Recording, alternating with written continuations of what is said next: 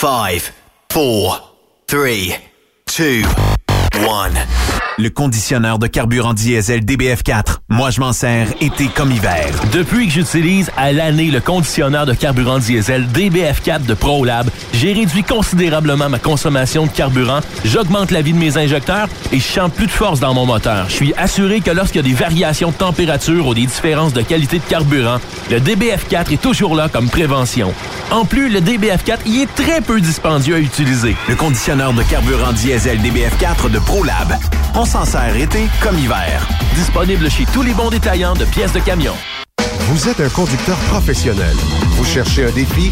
Vous voulez joindre une équipe dynamique? Vous voulez travailler local? Canada-Canada, Canada-États-Unis. Nos camions sont basés sur la rive sud de Montréal, Bécancour, Shawinigan, Québec, Chicoutimi, Sacré-Cœur, Bécomo, Cornwall, Toronto et autres. Et surtout, bénéficiez des avantages de Transport Saint-Michel. Les fins de semaine sont libres. Meilleur taux en ville.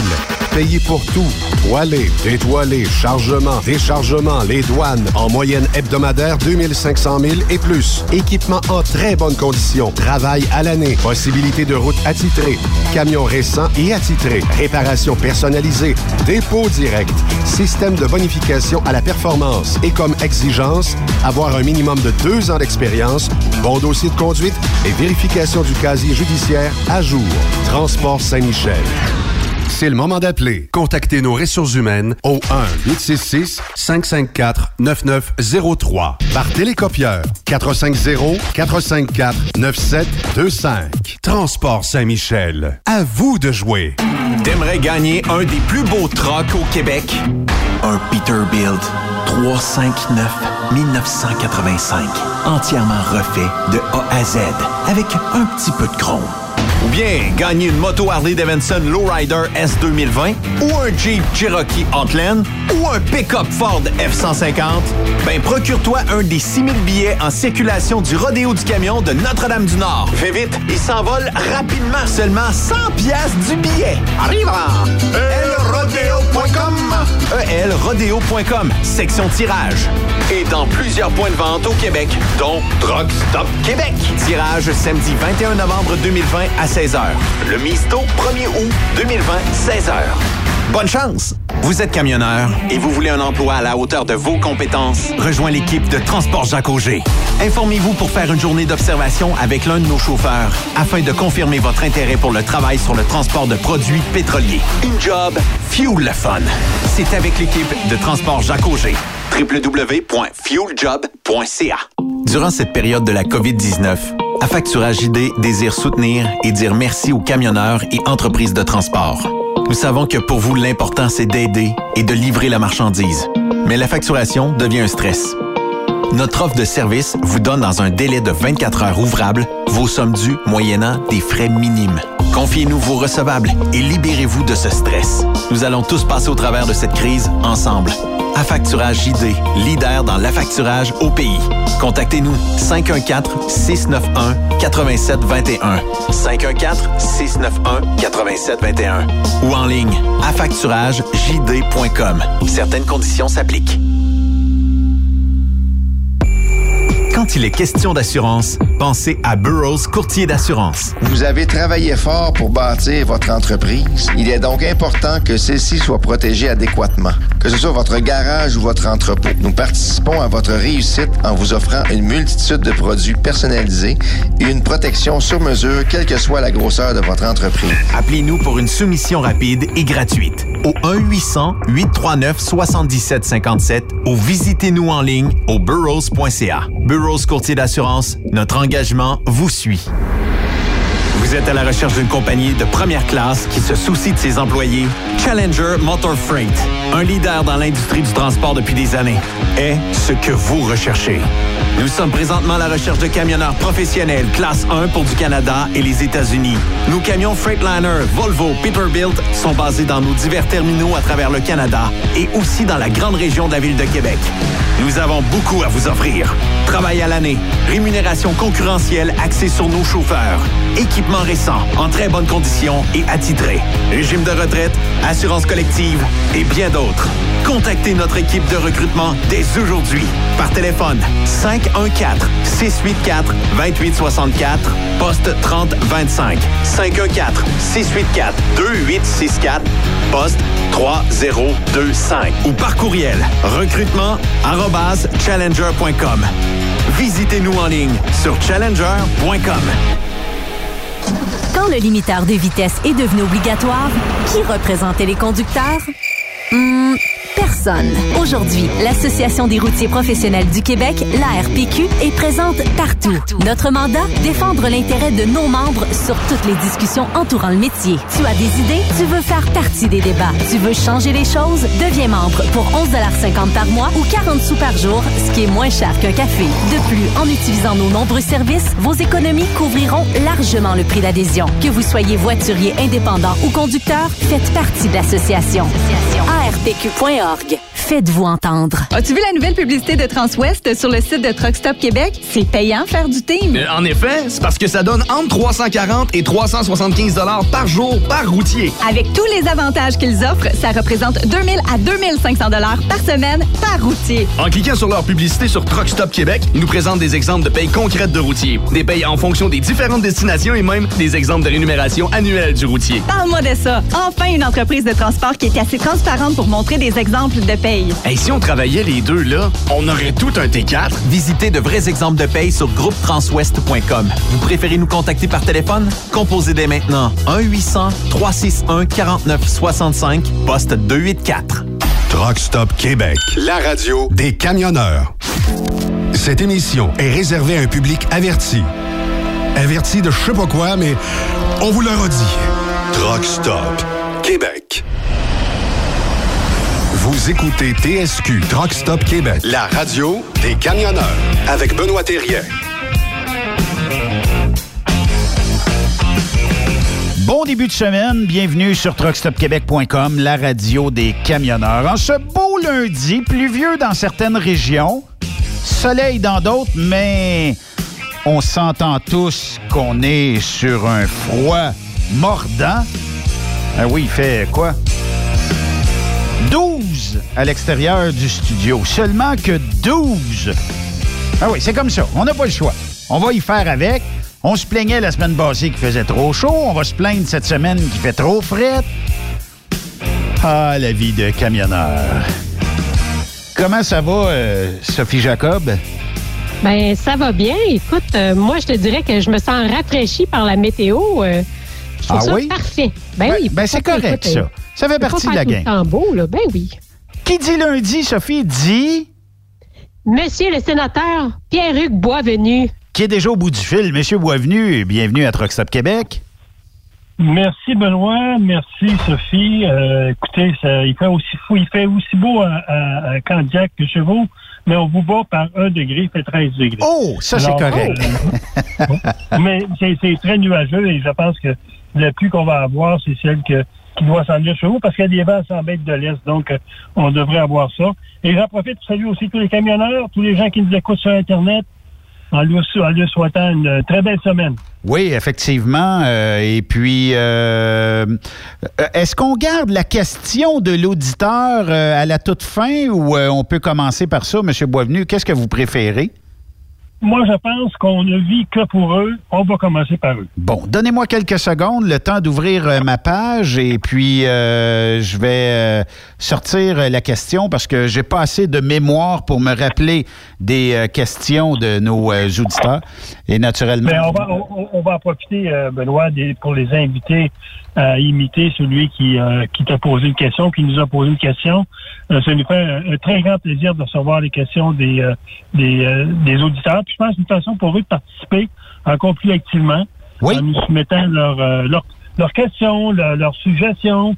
Euh, je dirais à la limite leurs critiques si on a un sujet qui sont pas d'accord avec nous, parce que euh, si on débat ensemble, toi et moi, Benoît, avec Sophie et tes collaborateurs, c'est pour susciter des réactions des gens qui nous écoutent et de recevoir en contrepartie leur, euh, leur réaction. Je pense que c'est ça qu'on veut. Et si vous êtes euh, comme notre prochain auditeur qui pose des questions à M. Boisvenu, vous pouvez le faire tout simplement en acheminant votre question à studio, à commercial truckstopquebec.com, par la page Facebook de Truckstop Québec. Et celle-ci nous vient de de Serge Foisy. Euh, qui est du groupe Robert. Salut Ben, salut Sophie. J'ai une demande spéciale pour M. Pierre-Hugues Boisvenu le lundi. J'ai écouté une émission avec Claude Poirier sur Cédrica Provencher et selon lui, les policiers de Trois-Rivières auraient manqué sur plusieurs points dès le début de l'enquête.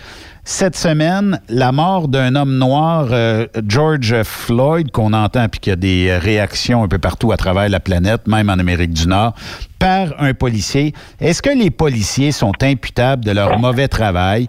Merci, euh, Monsieur euh, Boisvenu, pour votre implication et c'est Serge Choisy qui demande cette question-là. Bon, d'abord, on, va le remercier pour sa question. D'abord, tout le monde est d'accord qu'il euh, y a eu une certaine lenteur au début. Euh, on, présumait que la jeune fille euh, avait fugué, mais à ça âge-là, je ne pense pas. Je pense qu'elle avait quoi à l'époque, 7 ou 8 ans? Oui. on ne fugue pas à 7-8 ans, on va fuguer à 13, 14, 15 ans au moment de l'adolescence. et surtout qu'on a retrouvé la bicyclette. Il y a eu des informations comme quoi qui ça se pouvait qu'il y ait un homme qui l'ait approché. Et euh, on n'a pas traité ça comme un acte criminel au départ. Donc, c'était traité par la police locale, par les policiers locaux. Oui. Et ça a pris quand même trois ou quatre jours avant d'être transféré à la Sûreté du Québec, parce que là, on disait vraiment que c'était un acte criminel, ou possiblement un acte criminel. Et là, ça relève automatiquement de SQ. Et effectivement, euh, selon euh, euh, Claude Poirier, je suis d'accord avec lui, qu'il a dû avoir au départ, j'irais un peu de je vais employer le mot un peu d'amateurisme. Oui. Si le terme est bon, la part des policiers, parce que une disparition d'un enfant demande, de, ici, demande beaucoup euh, de travail, de profilage, de recherche sur le registre des prédateurs sexuels. Et on est après l'époque qui avait à peu près 70 noms inscrits au registre, juste dans le secteur où la jeune fille habitait. Donc, euh, on aurait pu agir beaucoup plus rapidement. Est-ce qu'il est-ce qu'on peut se plaindre? Est-ce qu'on peut porter plainte? Oui, il y a, il y a le service de déontologie, déontologie policière qui peut enquêter sur la qualité de travail des policiers de même. On sait que depuis euh, quelques années, je pense 2012, si ma mémoire est bonne, donc après que Cédrica ait disparu plusieurs années, on a maintenant un, groupe de policiers indépendants avec une directrice à sa tête euh, qui enquête sur le travail des policiers. Donc oui, euh, la famille, un citoyen aurait pu déposer une plainte à l'un endroit ou l'autre et dire qu'il n'était pas satisfait. Et là, il y a une espèce d'enquête qui, va, qui est faite sur le travail des policiers. Euh, à l'époque, ça aurait été difficile de faire ça parce que ça n'existait pas. Et souvent, les policiers qui enquêtent sur les policiers, euh, les gens souvent critiquent la façon de faire. Aujourd'hui, ce sont des gens qui sont indépendants de tout corps policier qui font cette enquête-là, qui relèvent directement du ministre de la Sécurité publique. Et il y aurait, il y aurait plus de sens aujourd'hui de faire une enquête indépendante qu'à l'époque. Mais il me semble que ça avait été déjà sorti. Euh, là, euh, j'y vais un peu à tâtons là, parce que euh, je suis pas très informé, mais il me semble que j'ai déjà entendu que dans le cas de Cédrica Provencher, notamment, que les policiers avaient peut-être pas fouiner assez loin ou on avait peut-être trop marché sur euh, bon on est sûr euh, que la personne euh, sera accusée tout ça fait qu'on avait peut-être relâché. Puis est-ce qu'il y avait de la pression entre la SQ et peut-être les policiers de Trois-Rivières? Écoutez, moi, ce que je sais de, de, l'interne, c'est évident qu'un corps policier qui, qui doit envoyer un dossier à la Sûreté du Québec parce qu'il relève qu'un crime a été commis. Euh, les gens n'aiment pas ça parce que les, gens de la Sûreté du Québec ont remarché dans les mêmes pas que les gens de la Sûreté municipale et je suis convaincu qu'ils ont dû, eux, à l'époque, c'était, je pense, là, euh, M. Prudhomme qui était directeur de la SQ ou des enquêtes criminelles et je connais très bien M. Prudhomme, il a dû constater des erreurs flagrantes en termes de gestion, ce qu'on appelle, nous, la, la ligne de possession quand vous venez en enquête, cette ligne-là de possession ne doit pas être brisée soit par un manquement à l'éthique de la part des policiers, soit par des, comportements euh, qui peuvent être euh, qui peuvent nuire à, l'enquête. Cette chaîne de possession doit être intacte. Et je suis convaincu, moi, lorsque les policiers de la Sûreté du Québec ont repris l'enquête, ils ont dû voir qu'à certaines époques, euh, il, y a, il y a eu un manquement. Je sais aussi que la Sûreté du Québec a fait quand même beaucoup d'efforts parce que vous avez le principal concerné ou le principal suspect dans cette enquête-là a fait l'objet de Mr. Big. Hein. Mr. Big, c'est des gens de, de, de SQ ou de GRC Oui. qui sont un peu des, des comédiens, si vous voulez, et qui vont monter un scénario pour faire en sorte que la personne avoue. C'est de même que euh, l'assassin de la jeune ma- Madame Massicotte à Québec a été, a été, euh, s'est décoré coupable lui-même par une enquête de M. Bing. Celui qui était euh, euh, présumé l'assassin de Madame de syndicat Provencher a eu le même type de, de- d'enquête et il y a eu des accusations qui ont été portées, mais lorsque ça s'est présenté en cours, le juge a rejeté l'ensemble des accusations. On se souvient qu'il avait été accusé de, de pornographie juvénile et on, on a dit que la façon que les preuves avaient été euh, récoltées ne, respect- ne respectait pas la Charte des droits et libertés et c'est pour ça que M. Bété a été complètement innocenté lors de ce procès-là sur possession de matériel pornographique. Ouais, Donc, il y a eu des erreurs sûrement aussi bien à la SQ, à mon avis, qu'à la police municipale. Oui, effectivement. Ben, j'imagine que ça répond à notre euh, auditeur. Et euh, à toutefois, si vous avez d'autres questions que vous voulez euh, soumettre euh, au sénateur euh, Pierre-Hugues Boisvenu, studio à commercial Truckstop Québec, moi, quand je les reçois, je, vous les, je, je les envoie au sénateur. Donc, euh, et le lundi, euh, je fais juste relayer la question, puis euh, il peut euh, répondre euh, directement ici via Truckstop Québec. Il y a Jason Quirillon, euh, l'ex-animateur, qui vous salue, euh, Monsieur Ah. Boisvenu. Donc, euh, il vous écoute présentement. Je pense qu'il est Bon, plugué ben- sur la chronique du lundi, lui tout. Bon, ben, salut Jason pour le bien de. Est-ce que Jason va revenir euh, à un moment donné dans ton équipe, Benoît? Ben, euh, peut-être. euh, qui sait? on sait jamais. Un moment donné, peut-être. C'est parce, que- c'est parce- c'est parce que là, présentement, tu sais, il y a une bonne job. On a tout essayé. On a offert des millions, puis ça marche pas. Ah, ben là, y a une job de sénateur, a une job de sénateur, c'est sûr qu'elle quittera pas. Oui, effectivement. On va y aller avec la première question. Euh, bon, on parle euh, de temps de crise actuellement. hein.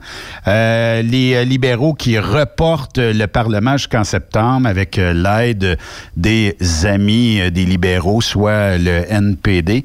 Euh, J'ai l'impression qu'on veut cracher sur la démocratie, M. Boisvenu, quand on quand on veut pas premièrement que euh, le Parlement siège. On fait tout pour ne pas avoir de Parlement au Canada.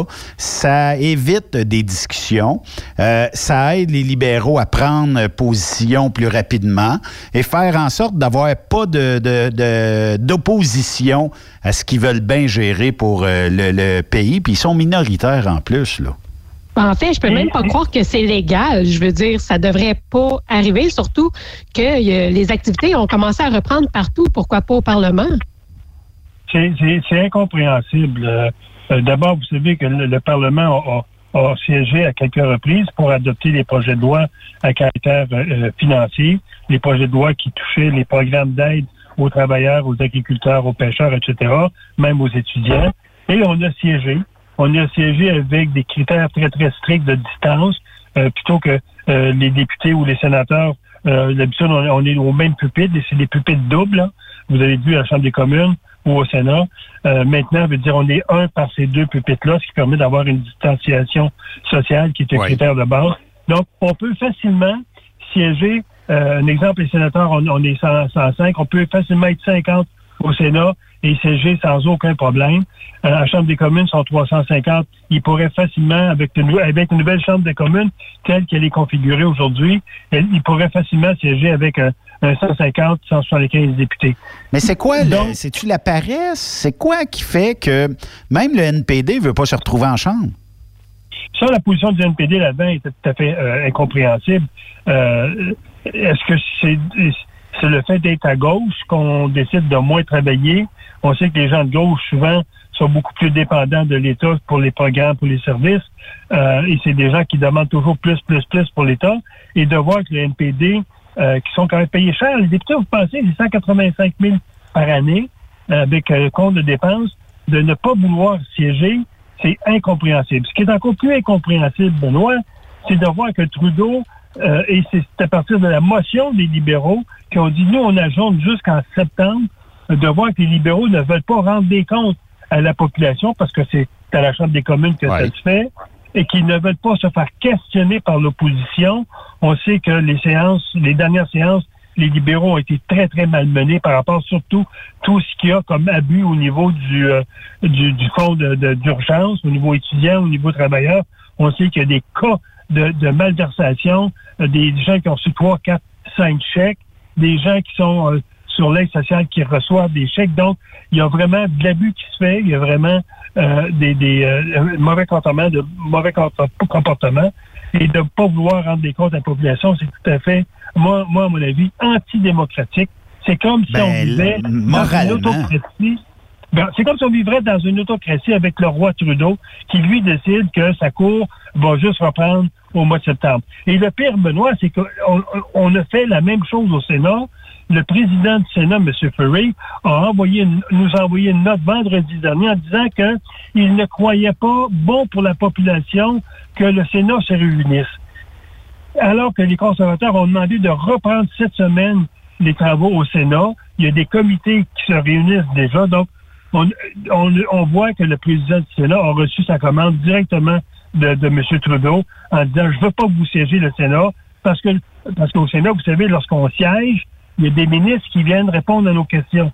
Donc, il ne veut pas que les ministres soient malmenés par les conservateurs au Sénat. Donc, le Sénat prend la même position que la Chambre des communes. Quand je dis Sénat, je parle du président. On ne siégera pas, sans doute, avant l'automne prochain. Tout à fait inadmissible. Euh, on est payé avec le salaire, le- les taxes des citoyens.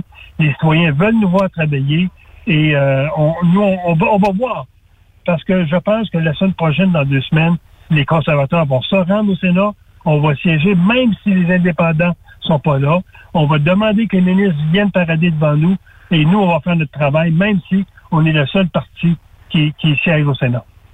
Ben, je pense que vous auriez pu justement siéger au Parlement, au Sénat et démontrer l'exemple à la population. La population en a besoin, donc pourquoi pas? Vous êtes capable de le faire en suivant les règles de l'art, les mesures qui ont été mises en place.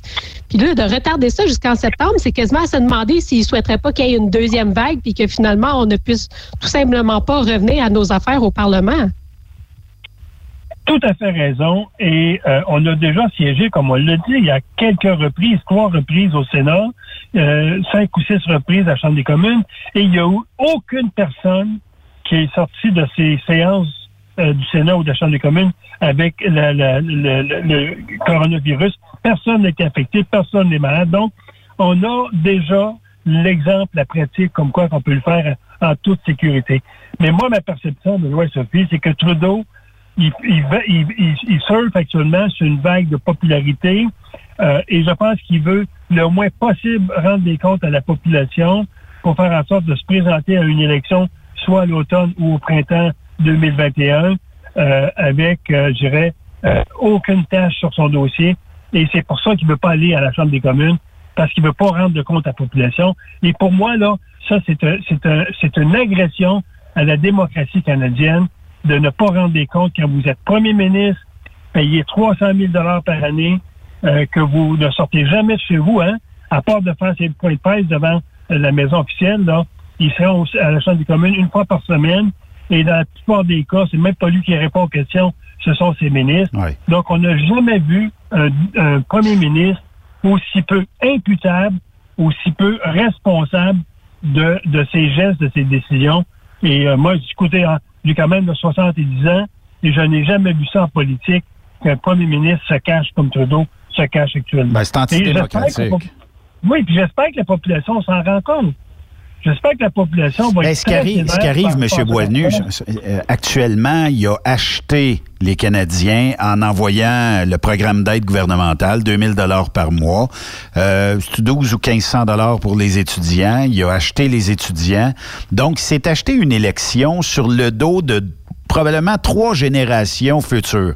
Euh, mais il veut le pouvoir. Puis en fait, c'est les libéraux qui veulent le pouvoir. C'était quoi la position du bloc euh, pour euh, siéger à la Chambre? Moi, je pense que le Bloc, au début, on se souvient, défendait Trudeau bec et ongle. hein. Le Bloc a refusé de, de, de voter pour nous là, une sur un vote de non-confiance par rapport à Trudeau. Le vote euh, a refusé les propositions qu'on emmenait sur certains projets de loi. Euh, et là, le vote aujourd'hui, je pense, euh, est gros gens comme devant. Là, il s'aperçoit, euh, le Bloc, que euh, Trudeau les a manipulés. Et moi, je pense que la personne, la grande perdante là-dedans, c'est Blanchette. euh, qui a fait confiance dans, dans Justin Trudeau. Aveuglément. Aveuglément. Aveugle- aveuglément, tout à fait. Et aujourd'hui, Justin Trudeau le, le, le, le- mène comme un pantin à la Chambre des communes. Et euh, voilà. Donc, moi, je pense que les vrais alliés du Bloc contre Trudeau, euh, c'est pas le NPD, c'est les conservateurs. Et si vraiment Trudeau veut dire ferait euh, jouerait avec les conservateurs une partie très dure par rapport à Trudeau, on pourrait, à mon avis, affaiblir Trudeau. Mais euh, je pense que le mal est fait actuellement. Et le Bloc, ce qu'il va faire d'ici les prochaines élections, c'est tenir le temps parce que euh, Blanchette ne peut plus avoir confiance dans Trudeau, là, après ce, qu'est-ce qui s'est passé. Là. Euh, si le Bloc a voté avec nous pour euh, siéger immédiatement et que Trudeau a voté contre, Oui. je ne vois plus aucune raison pour le quoi, pourquoi, euh, pour le quoi Trudeau, euh, pas Trudeau, mais Blanchette appuierait Trudeau dans quelques projets de loi que ce soit. Je n'en vois plus de raison. Et si Blanchette le fait, moi, je pense que c'est une forme de, de un peu de prostitution, si vous voulez. Et Trudeau, vous l'avez dit, achète actuellement du temps, achète les électeurs. Et si ça se passerait dans un pays en Afrique, Benoît, ben, on dirait que c'est le premier ministre est en train de corrompre la population. Oui, effectivement. Eh, Effectivement. Mais moi, je pense, euh, M. Boisvenu, je suis peut-être un peu trop euh, positif là-dedans, mais je pense que le programme d'aide va se revirer contre lui euh, d'ici l'automne parce que là, il y a des gens, les, les entreprises ont besoin, là, puis euh, le- les gens ont de l'air à consommer, là. Fait qu'on a une certaine forme de reprise, euh, mais les entreprises sont bloquées parce que le monde se font dire Ouais, j'irais bien, mais j'ai 2000 pièces par mois chez nous. Je suis pas intéressé ben ben là à aller travailler. Euh, et éventuellement, Trudeau a dit que là, euh, en tout cas, il y a eu des discussions concernant euh, que la CPU, à un moment donné, il va falloir que ça cesse. Quand il va arrêter ça, probable- probablement, moi, je pense que ça va se revirer contre lui. Et il y aura des impôts à payer là-dessus. Les gens, là, ne le réalisent pas tout de suite, mais il y aura des impôts. Si on a fait 8000 dollars il y a sûrement quelque part comme un 1500, 2000 qu'il faudra rembourser quelque part. Là, les gens, ils pensent pas. Printemps prochain, là, lorsqu'il y aura les euh, rapports d'impôts à faire, ces gens-là vont peut-être mal se souvenir de Trudeau. Oh oui, boire de la grogne. Ben, et on va finir l'année, moi, je, je l'ai dit. J'ai dit qu'on finirait l'année avec un déficit de 4, 400 milliards. Ça, c'est mes prévisions et j'y tiens encore. On approche de 300 milliards en termes de coûts au niveau du coronavirus. Euh, on- à mon avis, on sous-estime les pertes euh, de, de revenus du gouvernement par rapport à- à- au chômage qui s'en vient. Ouais. Et on va approcher, à mon avis, de 1200 milliards au niveau de la dette nationale. Et ça, ça va être, ça va être l'enjeu principal, j'espère, de la prochaine campagne. Et je voulais juste dire, Ben- Benoît, par rapport aux entreprises qui ont des difficultés à recruter aujourd'hui, je n'ai jamais vu autant de pancartes euh, affichées ces entreprises. Nous embauchons. Effectivement. Effectivement. Euh, puis euh, là où ce que le, va, le, le bas va blesser aussi encore, c'est que, bon, on n'a pas pensé euh, que les gens veulent pas aller travailler. Donc ça, ça coûte euh, quand même 500 dollars par semaine. Euh, Il y a aussi d'autres faits que, bon, il y a des entreprises qui ne seront pas capables de renaître de cette crise-là. Donc, on va avoir d'autres gens qui vont devoir aller sur l'assurance-emploi. Euh, des gens qui, euh, rendus un certain âge, à un moment donné, disent Ah, c'est trop dangereux, moi, je ne vais pas travailler, puis tout ça, pour le, le coronavirus. Mais combien ça peut prendre? Mettons que demain matin, j'élis euh, au gouvernement un gouvernement conservateur qui, lui, va assainir les euh, dépenses publiques, qui va travailler sur réduire la dette, comme l'air Harper l'a fait. Combien ça peut prendre de générations ce que Trudeau vient de nous mettre en termes de dette, M. Boisvenu? À peu près, là.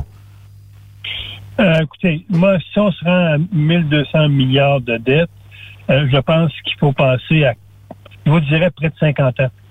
Euh, donc, on parle de deux générations avant que le gouvernement... D'abord, il faut penser, une- je pense, d'avoir un équilibre seulement budgétaire. On peut passer à entre 8 et 10 ans.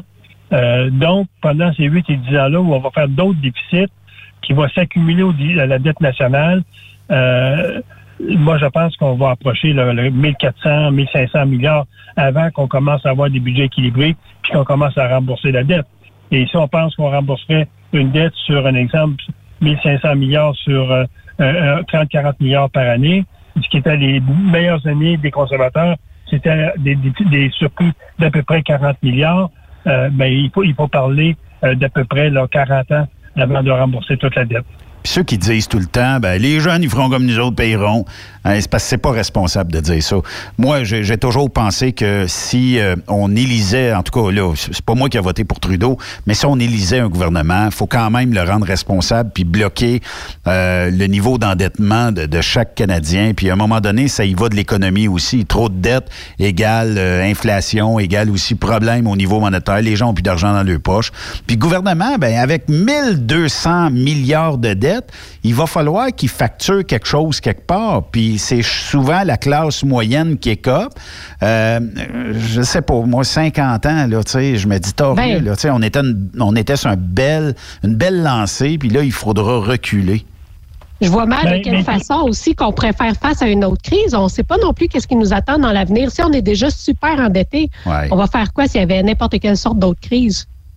Écoutez, la, la- la- la preuve que Trudeau n'a aucune idée de l'impact que ça va avoir sur l'économie, cette crise-là, et les décisions qu'il a prises, euh, il a déclaré de façon, moi je pense tout à fait innocemment, qu'il n'y aurait pas d'augmentation d'impôts ni de réduction de services.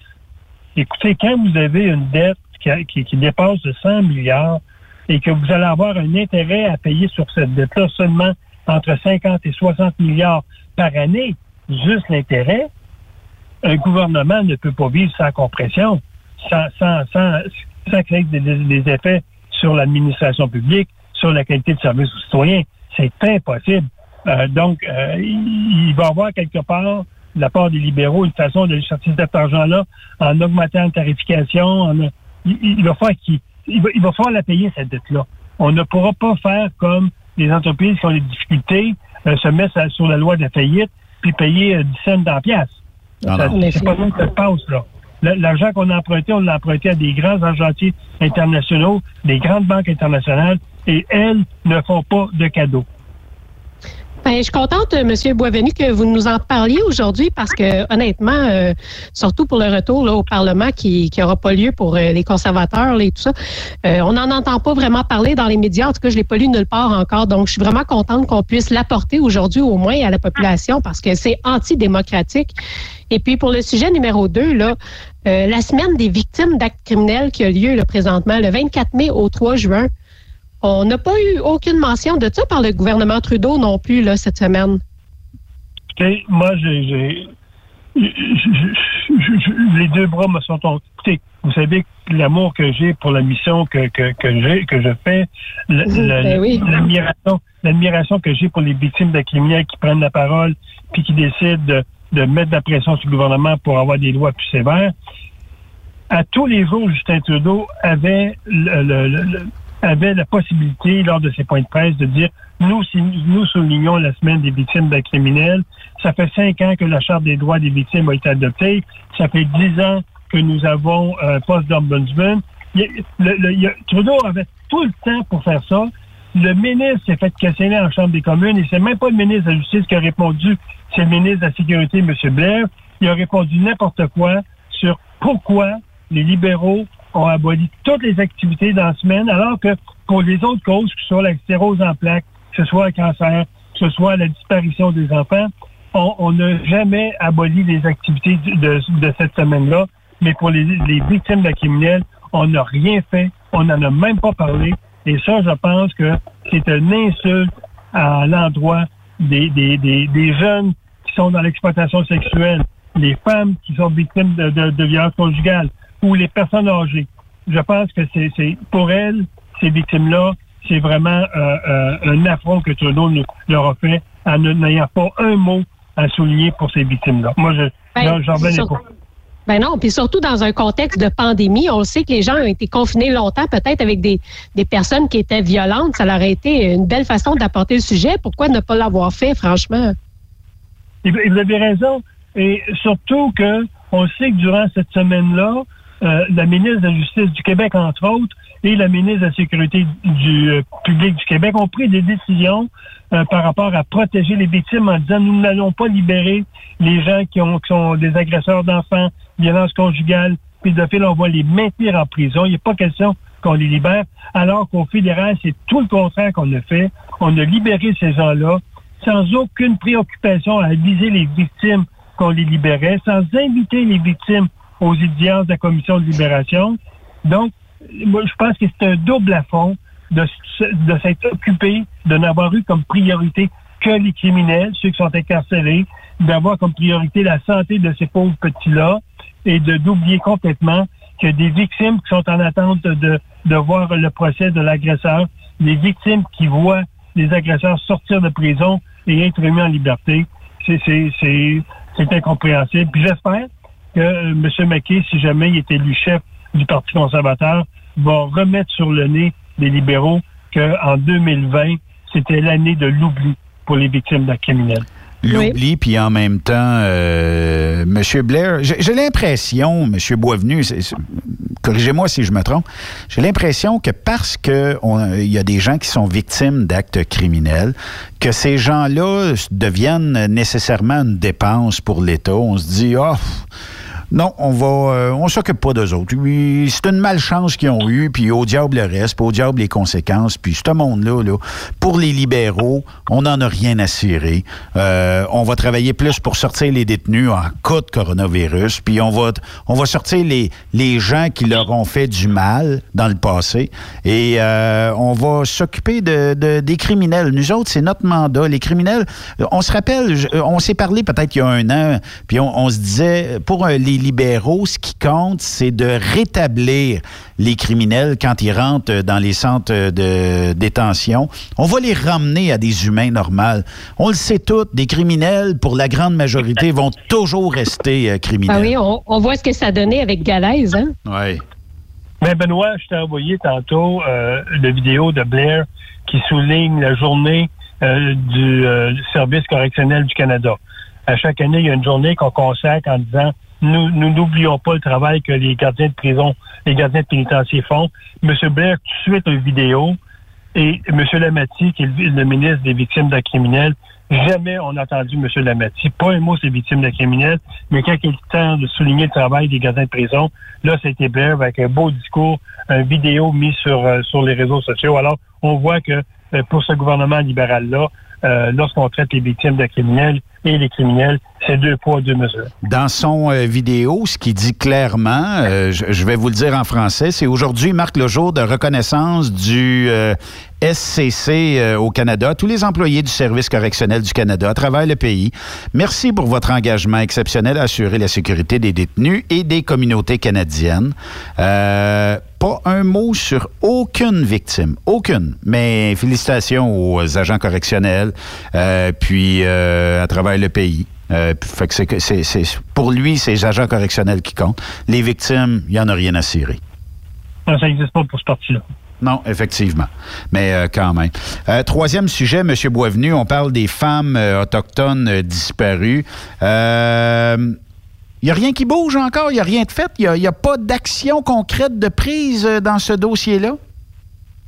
Justin Trudeau est arrivé au pouvoir en 2015 et immédiatement, il a promis d'avoir une enquête sur la disparition et le meurtre des femmes autochtones, qui on sait que dans l'Ouest canadien sont très nombreuses. Euh, également dans les prisons euh, fédérales, surtout dans l'Ouest canadien, la proportion est beaucoup plus grande d'Autochtones si on compare à la, la, population non autochtone. Excusez-moi. Et euh, dès le départ, Trudeau a mis 50 25 millions pour créer cette enquête-là. On était chercher les amis du parti, on a créé cette enquête-là. Il y a, euh, je pense, sur les huit commissaires, je pense les huit ont démissionné au cours des dernières années. C'était les chicanes entre la présidente et euh, les commissaires. On a rajouté un autre 25 millions pour compléter l'enquête et on est rendu en 2020 donc, six ans presque après euh, que ce comité-là travaille, et le rapport va être encore rapporté. Moi, je l'ai dit, au je l'ai dit au départ, ce 50 millions-là, si on l'avait donné aux communautés en difficulté, parce qu'on sait qu'il y a des communautés en difficulté, si on l'avait donné à traiter les hommes qui ont beaucoup de violence dans ces communautés-là, les enfants et les femmes qui sont beaucoup victimes, on aurait fait, on aurait fait, on aurait fait beaucoup plus de bien que d'aller chercher 7 euh, ou 8 ou 10 amis du parti, puis demander de faire un rapport. Et pourquoi le rapport est, retardé? Moi, je pense qu'on va accoucher, on va accoucher d'une souris. C'est l'impression que j'ai. J'ai l'impression que j'ai, c'est qu'on va le rapport 2020 va être un, copier-coller du rapport qui été fait. Le dernier, je pense, date de 2001-2002, le dernier rapport sur ce sujet-là. Puis moi, je pense que ça va être du copier-coller, puis ça va être 50 millions qu'on a rejeté, on a rejeté à l'eau. C'est tout simplement ça. C'est combien de c'est combien euh, de femmes euh, qui sont euh, qui ont été violentées dans la communauté autochtone? J'imagine c'est quelques centaines de femmes. Entre 1980 et 2012, on estime que 1200 femmes ont été assassinées ou disparues. C'est beaucoup. Mais si on compare, Benoît, au Québec, seulement depuis 1989, à aujourd'hui, c'est 1200 femmes et enfants qui ont été assassinés au Québec seulement. Donc, lorsqu'on regarde toute proportion gardée, il n'y a pas plus de femmes autochtones qui se font assassiner que de non-autochtones, sauf qu'elles sont concentrées dans les parties de pays dans l'Ouest canadien, beaucoup plus dans certaines régions, entre autres la Colombie-Britannique, ce qu'on appelle la fameuse autoroute des pleurs, l'autoroute qui fait du nord au sud, où je pense juste là, on parle d'au-delà de 400 femmes qui ont disparu euh, sur l'autoroute. Euh, et euh, là-dessus, les camionneurs sont d'une grande utilité parce que souvent, ce sont eux qui vont embarquer une fugueuse, une pousseuse, puis qui vont rapporter l'information au corps policier. Donc, il y a des problématiques, mais c'est vraiment régionalisé plutôt qu'étendu à travers à travers le pays. Mais mais il reste quand même qu'on on attend depuis des années ce rapport-là et le fait qu'on euh, ne l'ait pas encore euh, sorti, euh, moi, ça me dit, j'ai des grandes craintes que ce soit une, qu'un éléphant à cause d'une souris. Puis qui gère, disons, est-ce que c'est la police qui gère dans les réserves ou c'est, bon, des corps policiers qui sont provinciaux ou c'est plus des corps policiers qui sont faits directement dans la réserve, un peu comme les peacekeepers ici en périphérie de Montréal? Est-ce que c'est partout pareil dans les réserves? Oui, sauf que lorsqu'il y a un dossier criminel, ce, ne sont pas les peacekeepers. Les peacekeepers les peacekeepers ont une délégation de la GRC. Euh, ils sont financés à 100% par le fédéral et ils travaillent surtout au niveau, euh, je dirais, des, des, crimes mineurs, violence conjugale. Tant qu'il n'y a pas de, de crimes commis ou de, d'agression vraiment qui va nécessiter une enquête criminelle. Dès qu'une enquête criminelle, c'est la GRC qui va euh, qui va prendre la relève et euh, la GRC est très très critiquée à ce niveau-là on dit que, euh, et le rapport, je pense, va le dire à nouveau, qu'il y a beaucoup de discrimination envers les Autochtones, que les enquêtes sont souvent bâclées. Euh, je vous donne, là, moi, ce que je pense qu'il va y avoir dans le rapport, là. Euh, que les femmes autochtones font, font, ils font, sont, il y a beaucoup de racisme. dans les réserves, il manque de ressources au niveau de la violence conjugale, au niveau des enfants qui sont drogués.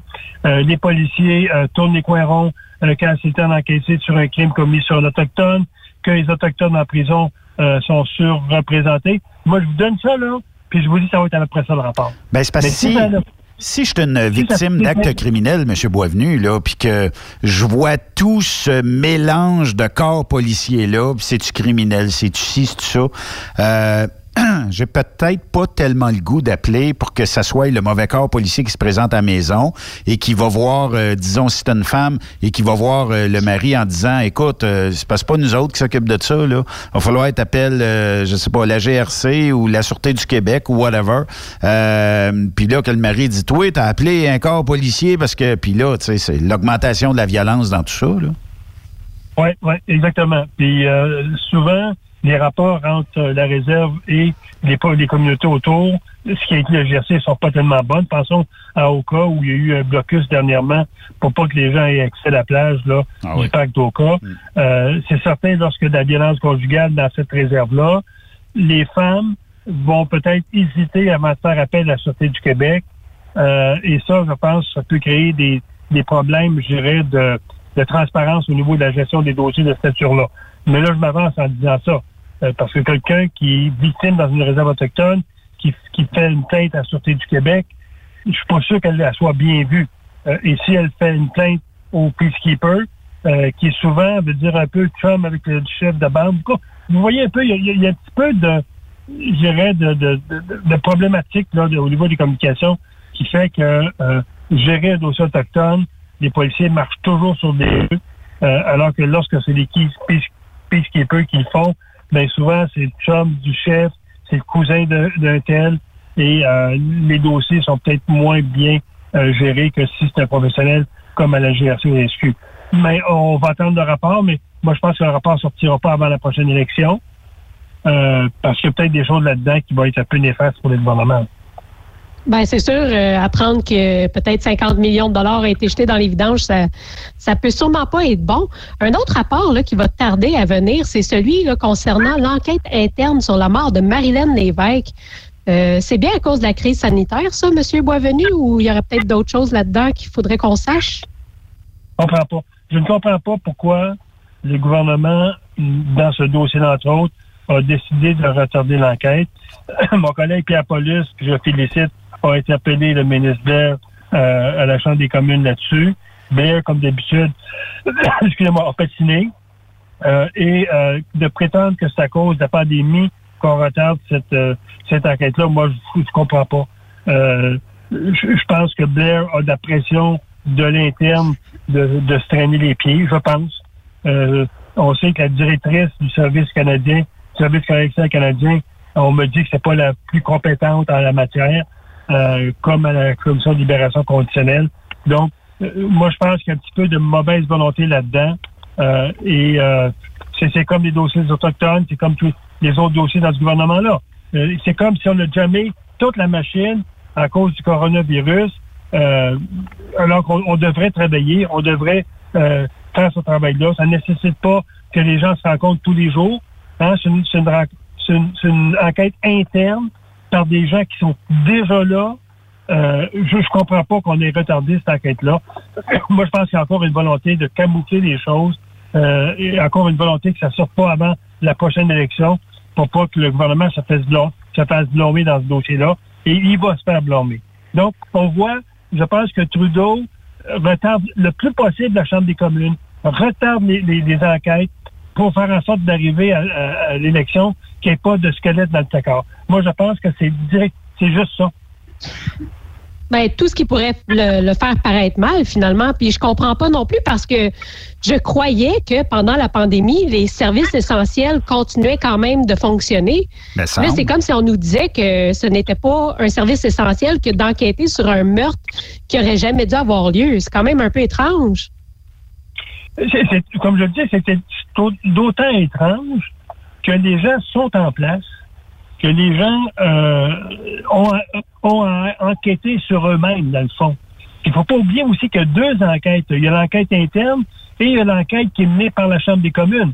Et euh, en n'ayant pas d'enquête interne, l'enquête à la Chambre des communes, elle n'a pas lieu non plus. Donc, des, deux côtés, je veux dire, euh, on ne, on ne connaîtra on ne connaîtra pas les vérités. Puis moi, je suis persuadé ça ne se fera pas avant la prochaine élection. Euh, Trudeau va se traîner les pieds le plus possible. Hein, il fait penser à un dernier de classe qui, qui se traîne les savates. Euh, ça va être le moindre effort pour pas se faire blâmer. Euh, et ça, on sait que Trudeau déteste se faire blâmer. Il s'est déjà fait blâmer deux fois par le, le, conseiller à l'éthique, comme quoi il avait, il avait manqué aux règles. Donc, il, Trudeau protège son image. Et à tous les niveaux, la Chambre des communes ne siège pas, le Sénat ne siège pas, les enquêtes internes n'ont pas lieu. Euh, on retarde tout, là, systématiquement tout. Notre système de justice est retardé. On a gelé la machine. Et ben, on se souvient de, de, la réaction de M. Trudeau hein, quand il se fait poser des questions qu'il n'aime pas. On l'a vu à Saint-Jean-sur-Richelieu. Oui. c'est comme euh, l'autre sujet que je vais discuter avec vous. Euh, on devait reconduire, euh, renouveler le programme de lutte contre la traite des personnes. Et même à ça, le gouvernement n'a même pas bougé. Et ça, c'est un problème majeur, la traite de personnes, Benoît, parce que en, cas de pandémie, euh, où les entreprises privées, dans le fond, sont vraiment mal pris avec euh, euh la difficulté d'avoir la main-d'œuvre, on l'a vu dans les, les CHCLD. Ce sont des immigrants non canadiens donc, des illégaux qui sont rentrés au Canada, au Québec, entre autres, euh, beaucoup d'Haïti, qui sont embauchés dans les CHLD. Le gouvernement du Québec veut accélérer leur euh, reconnaissance comme quoi qu'ils seraient des citoyens. Euh, donc, on, le voit au niveau du, de lutte contre la traite de personnes. Ce que je sais, moi, parce qu'on a un comité national qui traite ce sujet-là, auquel je suis, euh, auquel je suis membre, ce qu'on sait, c'est qu'il y a une augmentation fulminante du nombre de personnes qui sont actuellement euh, au prix, aux prises avec euh, soit des employeurs, soit des, des, des, des ménages qui ont des bonnes, qui ont des gens qui travaillent et qui sont vraiment exploités euh, et ça, c'est un problème. L'autre problème. Puis on a encore ça en 2020, M. Boisvenu, des gens qui utilisent des d'autres humains comme ça. Puis la traite, ça, c'est correct, là. Euh, on parle de bonnes, on parle de, de, gens comme ça qui utilisent d'autres humains, mais il y a aussi le côté prostitution de la chose, là. J'imagine qu'on a fait aussi, tu sais, en temps de pandémie comme ça, les corps policiers, là, euh, cherchent pas trop, trop, d'après moi, là, tu sais. Puis. Euh, si la petite fille se fait ramasser à Vancouver, puis on l'envoie à Montréal, ça va prendre un petit bout avant qu'on puisse la retrouver, d'après moi. Et tous les partis à la Chambre des communes ont adressé un message à Trudeau. Même toute, l'opposition? Non. Toute l'opposition a dit qu'il faut faire quelque chose. Il y, a, une augmentation au Canada actuellement. Il y a de l'exploitation sexuelle à cause, d'abord, un, on sait qu'il y a des réseaux qui se sont constitués pour pouvoir utiliser la CPU à des fins de, de, de euh, faire vraiment de la euh, voler ces gens-là en inscrivant ces gens-là sur la CPU, euh, en les gardant quand même sur leur contrôle au niveau de l'emploi ou d'autres types de travaux, puis en même temps, ils vont recevoir de la CPU. Donc, on a dit à Trudeau, on a dit à Trudeau, réveille-toi, réveille-toi si il faut mettre des emphases dans ce dossier-là. Parce que si on attend 5, 6, 7, 8 mois, ça, va être quelque chose qui, va faire beaucoup, beaucoup de victimes. Mais, encore là, pas un mot, Trudeau n'a pas dit un mot. Euh, c'est quoi son impression? Qu'est-ce qu'il est pour faire? Euh, c'est encore là, la machine, elle est complètement trichée. Moi, je comprends qu'il est vide de, de, tout sens, euh, le gouvernement Trudeau, mais moi, ce qui, ce qui me brûle, là, M. Boisvenu, là, l'opposition s'est ralliée, tous les partis d'opposition, on pose la question à Trudeau. Ça fait quand même une force de frappe euh, pas payée, trois partis d'opposition, là. Euh, et lui, ben, s'esquive, pas, pas capable de répondre à ça. J'essaie de comprendre les gens qui, aujourd'hui, diraient, Trudeau, là, c'est mon homme aujourd'hui lui, là, je tripe vraiment sur euh, Trudeau. Euh, c'est mon homme, puis euh, au diable les victimes d'actes criminels. Tu sais, dans la vie, je comprends qu'il y a peut-être... bon, il vous a donné de l'argent, il vous a donné des, cadeaux que vous allez devoir rembourser tôt ou tard. Il n'y a, jamais de gratuité dans, dans ce monde-là. Mais qu'on oublie je pense que tout le monde a vu euh, la, série Fugueuse, là, où que la petite fille est envoyée, je sais pas si c'est dans l'Ouest canadien ou en Ontario, peu importe, euh, puis que là, est abusée, puis euh, est vendue même. Bien, c'est des choses qui arrivent encore au Canada, puis c'est des choses qui vont continuer tant aussi longtemps que ce gouvernement-là va se mettre les yeux fermés, va se boucher de toute demande de la part de l'opposition de dire, on peut-tu régler ça? On est-tu capable de mettre des sous là-dedans? De mettre un comité en place ou de donner des, des, euh, munitions aux juges, euh, même aux corps policiers, pour que les gens qui font de la traite de personnes ou qui utilisent d'autres humains à d'autres fins euh, puissent écoper d'une bonne euh, charge euh, criminelle, puis de passer du temps à, l'intérieur des murs pour aller réfléchir à ce qu'on a fait. Là. Puis si jamais il y a récidive, ben là, tu seras jusqu'à la fin de tes temps en dedans. Puis point final. comment ça se fait que c'est si difficile avec ce gouvernement-là? Benoît en a parlé, je pense, là, il y a quelques mois. les conservateurs avaient mis en place une politique contre l'exploitation sexuelle et la traite de personnes. On mettait à peu près 75 euh, millions là-dedans pour supporter les corps policiers, entre autres. Et euh, Trudeau n'a jamais renouvelé euh, ce, programme-là. Ça fait presque plus qu'un an maintenant. Et moi, j'ai des contacts avec les, le groupe intégré de policiers à Montréal qui s'occupe de la prostitution, de l'exploitation sexuelle des mineurs partout au Québec. Et ce qu'on me dit, c'est que même les organismes bénévoles qui vient en aide à ces jeunes filles-là n'ont pas de financement. Ils ont eu des compressions dans leur financement. Les policiers euh, ont de la difficulté à avoir du financement parce que les centres d'hébergement pour femmes qui recevaient ces jeunes filles-là auparavant ne peuvent plus les recevoir parce qu'ils sont surchargés de femmes adultes qui euh, sont victimes de violences conjugales. Donc actuellement, ce qu'on fait, les policiers achètent ou louent des chambres d'hôtel pour envoyer ces jeunes filles-là pour se protéger. Parce qu'on sait que l'activité de l'exploitation sexuelle se faisait dans les motels. Puis comme les motels sont presque tous fermés, vous imaginez que ces jeunes filles-là sont encore plus à risque d'être exploitées dans des conditions minables.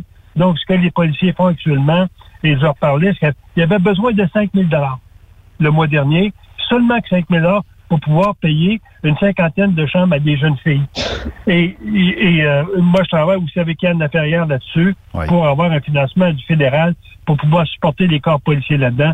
Parce qu'actuellement, ce qu'on me dit de ce groupe-là, le nombre de victimes d'exploitation sexuelle a augmenté au Québec à cause euh, de, ce fameux virus-là et à cause des compressions que les organismes là, communautaires ont eues pour venir en aide à ces filles-là. Oui, effectivement. Puis euh, moi, je pense que Trudeau euh, vise pas nécessairement à augmenter la qualité de vie des victimes d'actes criminels. Il cherche pas à protéger les jeunes femmes de prostitution ou d'abus euh, sexuels. Il cherche pas non plus, même dans la communauté autochtone, il cherche pas non plus à aider ces gens-là, souvent victimes de d'autres personnes. Bref, il n'y a aucune, aucun, aucun respect envers l'humain qui est canadien. Il s'en sac. Puis euh, le ben, reste, c'est son image, point. Il les a oubliés, on l'a vu cette semaine. Il n'a même pas pensé à parler pour les victimes d'actes criminels. Fait qu'on peut pas s'attendre à ce qu'ils agissent en fonction de, ces, ces personnes. Zéro intérêt. Zéro intérêt. Sophie, Sophie, tu voles mon idée. Euh, ce que je voulais dire, tu le dis en des mots très, très clairs. Comment veux-tu euh, qui s'occupe des, des, des, gens qui sont exploités euh, dans, la, dans la société quand il n'a pas dit une seule syllabe durant la semaine des victimes de criminels. Alors, ça, ça, suit, ça suit le bonhomme. Il n'y a, a, rien à foutre des victimes de criminels. C'est comme si pour lui, ça n'existait pas. Euh, Monsieur Boisvenu, on va passer au sujet 6 parce que le temps file. Près d'un demi-million de poules pondeuses qui vont, qui vont être abattues là, parce que justement, avec la pandémie, moins de demandes dans les hôtels, les restaurants, les établissements. Est-ce que notre fameux Trudeau va faire quelque chose pour aider euh, ces entreprises-là? Je veux dire, ces gens-là, ces agriculteurs-là, est-ce qu'il y a quelque chose qui s'en vient? tout ce qui était annoncé, vous vous souvenez, on en a parlé il y a deux semaines lorsque le Sénat siégeait pour adopter le programme d'aide aux, euh, aux, producteurs agricoles, une aide de 252 millions euh, pour euh, soit que les producteurs changent de type de production, je suis dans la vache laitière, je m'en vais dans le fromage, ou si des problèmes en termes là, de, de perte de production, de productivité, le gouvernement était prêt à supporter 252 millions, alors que la demande des fédérations à travers le pays, c'était 2,5 milliards. Donc, c'était dix fois plus. Donc, euh, on le voit, la semaine passée, on a parlé à votre, sur euh, la chronique, c'était euh, les asperges qui ont été carrément jetées à la poubelle. Cette semaine, c'est les poules pondeuses qui sont carrément, qui vont être carrément exterminées. Donc, ça, on va avoir, là, à mon avis, là, d'ici la fin d'automne, au moment des récoltes, j'ai bien hâte de voir où va aller là, soit le maïs, soit le soja ou les grandes cultures. J'ai hâte de voir là, ça va être quoi les pertes pour les producteurs agricoles. Tout ce que la ministre Bibo a dit au Sénat, c'est de dire ben il y a des programmes d'assurance agricole qui existent, ben les producteurs agricoles devraient s'en servir plutôt que ben de, faire appel au fédéral. Ben il, y a beaucoup de gens là qui ont des assurances là, mais le fédéral les a aidés quand même. Donc mhm. pourquoi ne pas aider les producteurs agricoles? Moi j'ai trouvé la, réponse de la ministre Bibo là, euh, une vraie citadine qui, qui ne comprend pas comment le monde agricole fonctionne. Alors, elle aurait beaucoup d'avantages. Elle lui dit tout le temps, ouais, mais je suis en contact avec les producteurs. Je suis en contact avec ci. Je suis en contact avec ça. Alors qu'on voit aujourd'hui, euh, pour les producteurs agricoles, ça va être beaucoup de pertes. Son ancien secrétaire euh, de, au, ministère de l'Agriculture, qui était le député de la Prairie, euh, jette à chaque jour entre 800 et 1000 litres de lait. Pour lui, juste cette année, ça va être 10 000 de pertes en revenus. Et on sait que les producteurs agricoles au Canada, au Québec, ils roulent pas nécessairement sur l'or. Euh, il y a des producteurs, il y a des producteurs qui ont des revenus que je vais appeler modestes et de voir qu'on jette du lait et on n'a aucun, aucune structure pour récupérer ça et donner ça aux gens plus euh, qui sont moins nantis. C'est c'est beau, je comprends pas non plus. Pourquoi qu'on s'en sert pas pour distribuer distribuer ça euh, au pays d'espoir à Sherbrooke? Donc, euh, s'en servir pour faire de la congélation puis les, les- les distribuer plus tard aux gens qui en ont besoin. C'est vrai. Ça va être carrément, carrément de la perte et on va payer pour que les gens détruisent ces, ces, euh, ces biens-là qui pourraient servir à des gens moins bien nantis. Oui, effectivement. Monsieur Boisvenu, merci beaucoup. Bonne semaine à vous. Ben, merci beaucoup. Je vous- on se dit à la semaine prochaine et ça se souvient que la semaine prochaine, je vous parle du Sénat. Merci beaucoup. Oui, merci. Bonne semaine. Bonne semaine, Merci, sénateur euh, Pierre-Hugues euh, Boisvenu. Je comprends pas encore qu'il y a des gens qui vont dire Trudeau, c'est mon homme. Il faut que je vote encore pour Trudeau. On veut, euh, en fait, euh, couler les victimes d'actes criminels. On veut, c'est correct, ils vous donnent 2000 pièces. Si on, si vous valez 2000 pièces, tant qu'à moi, c'est plate à dire. là. Oui. En tout cas, on verra ça l'année prochaine euh, par rapport aux 2000. J'ai hâte de voir aux impôts ce que ça va donner, moi. Ça va coûter une fortune, ce 2000-là. Euh, puis, euh, si vous avez eu 8000 pièces, mettez 20% de côté tout de suite. 1600 Ah oui. pièces de côté, là. Parce que à moins que vous dites, bon, ben moi, je retire toujours 4-5 000, ça me fera moins un gros montant l'année prochaine, peut-être. Mais euh, techniquement, prévoyez un 20% à mettre de côté. Il n'y a jamais rien de gratuit. Le gouvernement, quand il vous donne quelque chose, là, c'est pour mieux aller vous le rechercher euh, par en arrière. On va faire euh, une courte pause si vous le voulez bien. De l'autre côté de la pause, ben, je vous parle un petit peu euh, de la situation aujourd'hui sur la COVID-19. Restez là. Après cette pause, Encore plusieurs sujets à venir. Truck Stop Québec. Vous prévoyez faire un traitement anti-rouille prochainement pour protéger votre véhicule tout en protégeant l'environnement? Optez dès maintenant pour l'anti-rouille bio ProGarde de ProLab, sans base de pétrole ni solvant. Composé d'ingrédients 100% actifs, le traitement anti-rouille bio ProGarde de ProLab est biodégradable et écologique. Il est super adhérent, possède un pouvoir pénétrant supérieur, ne craque pas et ne coule pas. Googlez BioProGarde de ProLab pour connaître le marchand applicateur le plus près. Vous êtes à la recherche d'une compagnie de première classe qui se soucie de ses employés? Challenger Motor Freight, un leader dans l'industrie du transport depuis des années, est ce que vous recherchez. Nous sommes présentement à la recherche de camionneurs professionnels classe 1 pour du Canada et les États-Unis. Nos camions Freightliner, Volvo, Peterbilt sont basés dans nos divers terminaux à travers le Canada et aussi dans la grande région de la ville de Québec. Nous avons beaucoup à vous offrir. Travail à l'année, rémunération concurrentielle axée sur nos chauffeurs, équipement récent, en très bonne condition et attitré, régime de retraite, assurance collective et bien d'autres. Contactez notre équipe de recrutement dès aujourd'hui par téléphone 514 684 2864 poste 3025 514 684 2864 poste 3025 ou par courriel recrutement arobase challenger.com. Visitez-nous en ligne sur challenger.com. Cette année, le rodéo du camion n'aura pas lieu en raison de la COVID-19. Mais son tirage, par contre, oui! Tu veux gagner un Peterbilt 359 1985, une moto Harley Davidson Lowrider S 2020, un Jeep Cherokee Outland 2020, un Ford F 150 2020? Procure-toi ton billet au coût de 100 elrodeo.com. elrodeo.com, section tirage. Et dans plusieurs points de vente au Québec, dont Truck Stop Québec. Tirage samedi 21 novembre 2020 à 16h. Mise tôt 1er août 2020, 16h. Pour plusieurs camionneurs et brokers, la comptabilité, c'est compliqué et ça demande des heures de travail. Céline Vachon, comptable dans le transport depuis 20 ans, est votre solution. Roulez l'esprit en paix. Céline s'occupera de votre comptabilité, votre tenue de livre, vos déductions, vos remises de taxes, vos impôts personnels et de société, et même du démarrage de votre entreprise. Le tout sous une même adresse. Vous êtes meilleur pour rouler? Nous, c'est de faire votre comptabilité. Un seul numéro. 450 649 1744. 450 649 1744.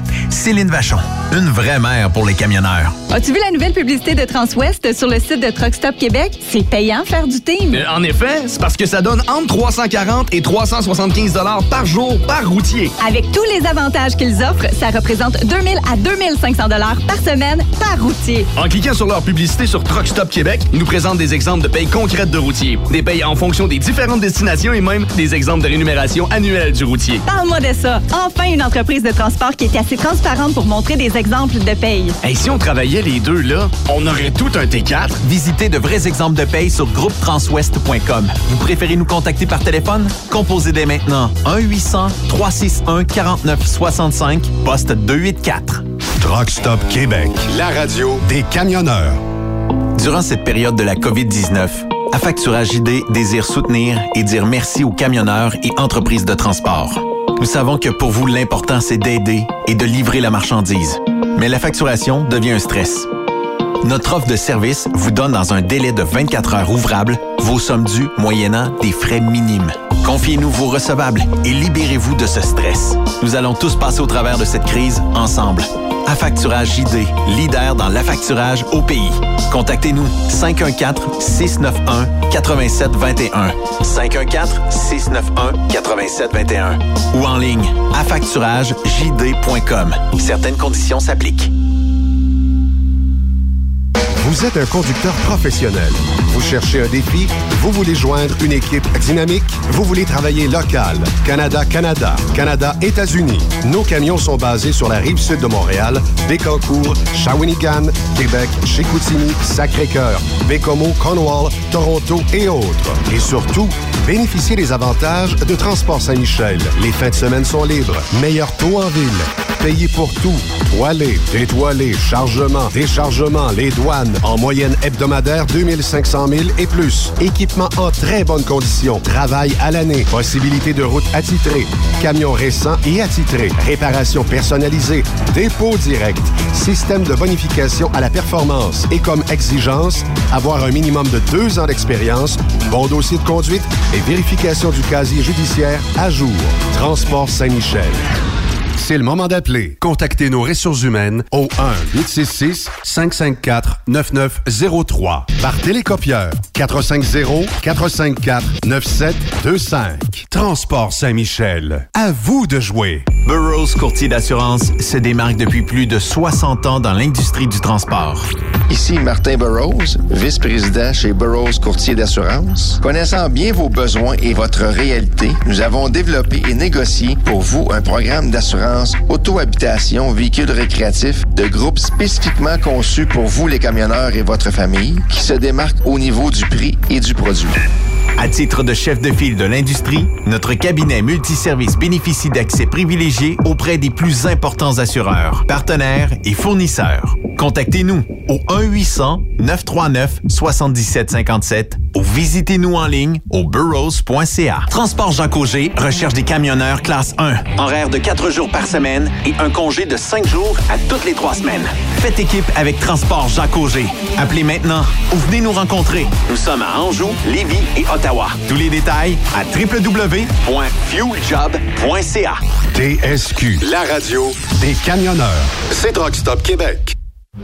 Les actualités Cogeco Nouvelles. Lundi 1er juin, ici Julie-Christine Gagnon. Voici les nouvelles. Bonne fin de journée, mesdames, messieurs. Avec 20 décès comptabilisés au cours des 24 dernières heures et une baisse importante du nombre de nouveaux cas, le Québec a publié aujourd'hui son meilleur bilan quotidien depuis de très nombreuses semaines. Et alors que la situation semble s'améliorer, le gouvernement annonce un important plan de relance du milieu culturel.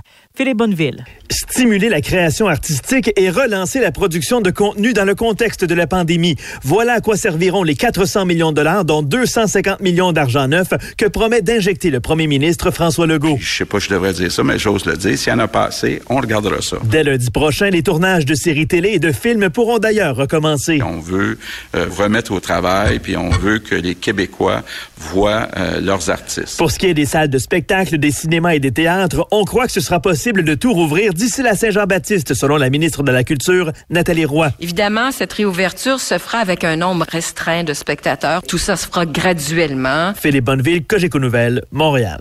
Une maison des aînés sera construite près de l'hôpital Pierre Boucher à Longueuil. L'annonce a été faite aujourd'hui par les ministres Marguerite Blais et Lionel Carman. L'établissement pourra accueillir 48 aînés et 24 personnes à besoins spécifiques. On prévoit le début de la construction pour l'an prochain. Rappelons que le concept de maison des aînés du gouvernement caquiste vise à offrir de meilleurs milieux de vie que les CHSLD. Autour des municipalités de recevoir l'aide d'Ottawa en raison de la COVID-19, le gouvernement fédéral accélère le transfert du versement annuel du fonds de la taxe sur l'essence fédérale. Les villes recevront donc 2,2 milliards en un seul paiement plutôt que deux. Le premier ministre Justin Trudeau a promis que le gouvernement fédéral tentera d'en faire davantage pour aider les municipalités. Il faut en faire plus et on va en faire plus. Mais pour en faire plus, il faut travailler avec les provinces parce que les municipalités sont leur juridiction. On va être là pour investir, mais ça doit être fait dans le respect des champs de compétences en partenariat avec les provinces à travers le pays. Les municipalités estiment à 10 milliards de dollars leurs besoins.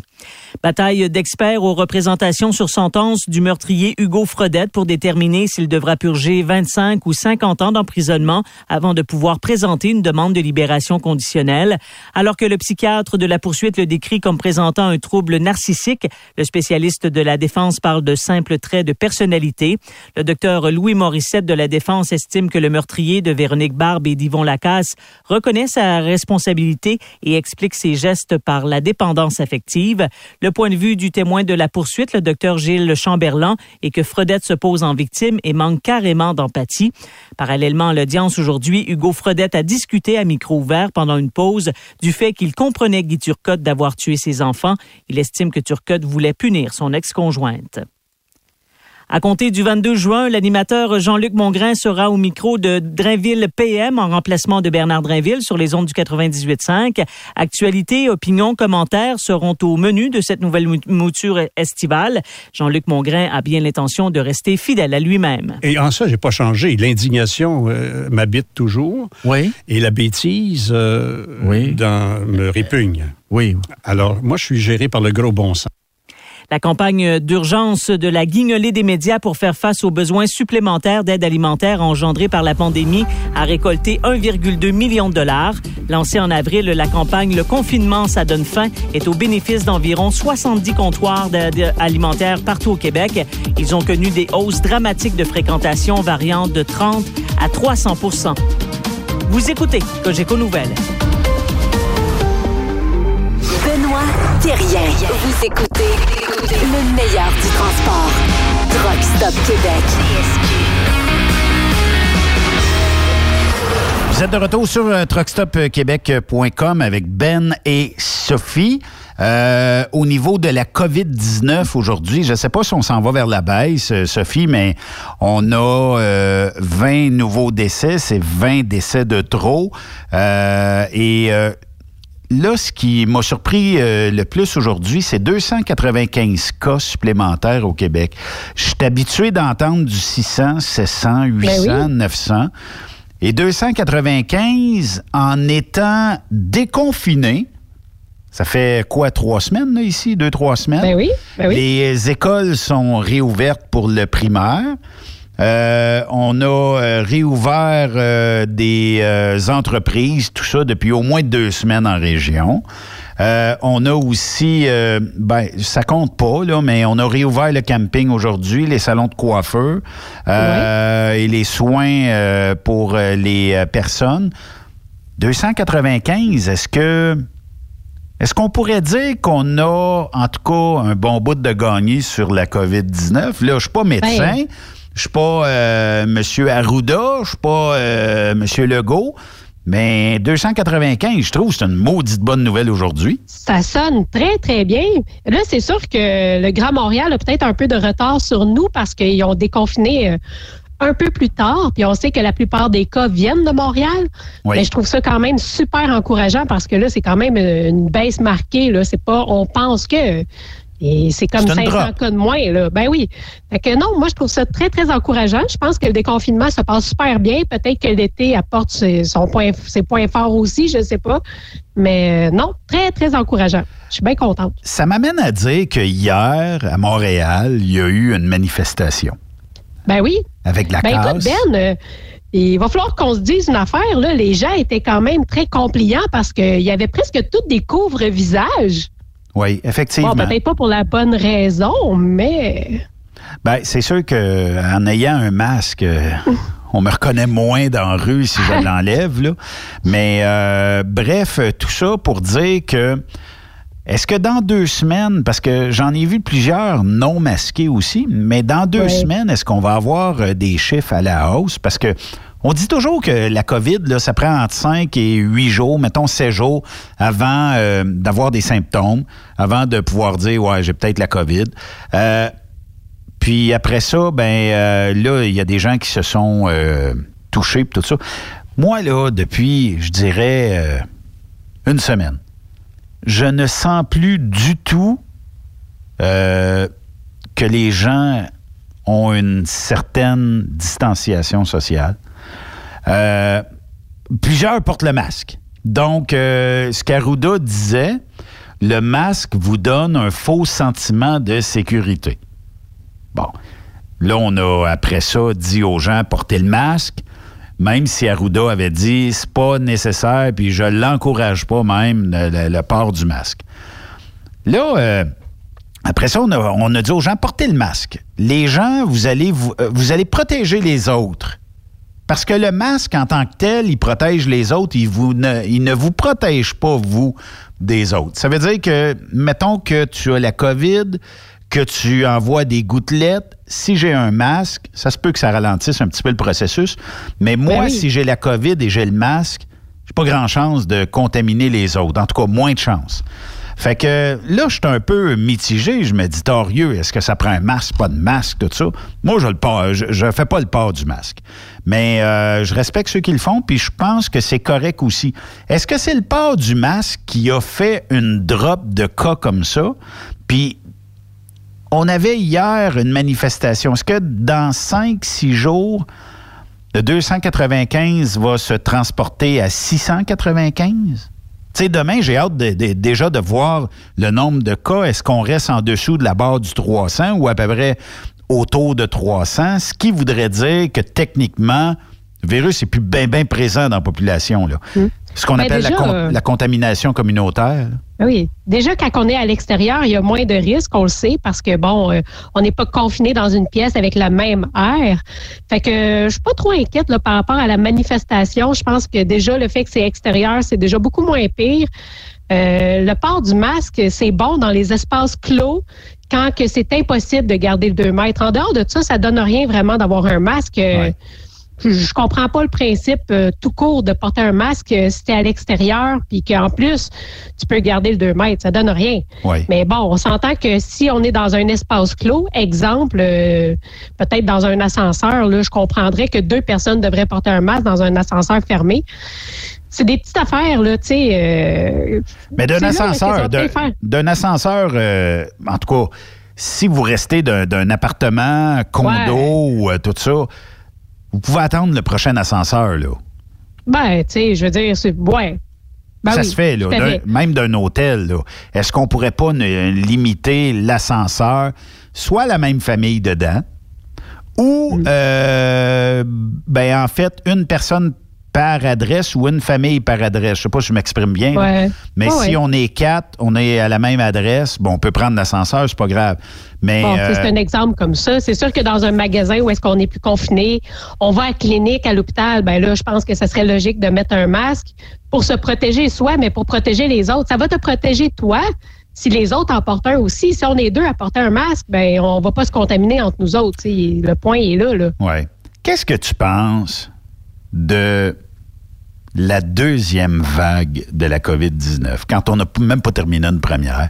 À nulle, Ah, part, ben à nulle part, on voit qu'il y a une deuxième vague ou euh, une reprise incroyable de la COVID.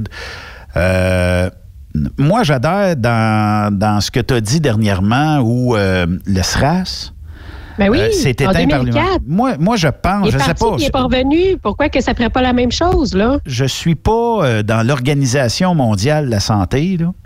Puis je suis pas docteur Arruda, puis c'est pas moi qui prends les décisions, mais ça se peut-tu que dans un mois, on parle, peut-être peut plus qu'un mois, mais en tout cas au Québec, peut-être dans un mois, qu'on parle au passé de la COVID.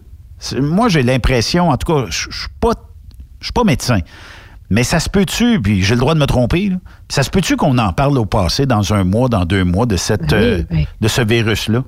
tout est possible. On le connaît pas, le virus. Donc, moi, je pense que tout- toutes les possibilités euh, sont sur la table en ce moment. Puis, c'est l'avenir qui va le dire. Tu sais, je pense que le, le plus gros de la vague viendrait probablement quand que les gens vont reprendre les, les activités à l'automne.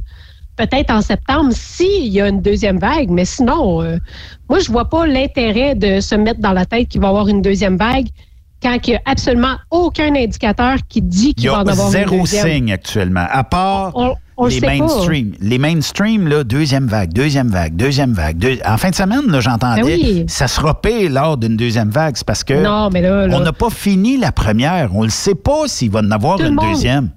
Écoute, ils s'attendent à ce que le virus mute, mais on le connaît même pas encore comme faux, le virus. Là. Puis on le compare au virus de la grippe parce que, bon, on sait que la grippe euh, revient tout le temps à l'automne, mais on n'arrête pas de le dire, c'est pas un virus comme la grippe. Euh, premièrement, c'est pas un virus respiratoire. On le sait, là, présentement. C'est un virus qui a rapport au sang ou au caillot ou euh, cardiovasculaire. Donc, on devrait même pas le comparer avec la grippe. On ne sait pas s'il va y avoir un retour à l'automne. On va le savoir rendu à l'automne, pas avant.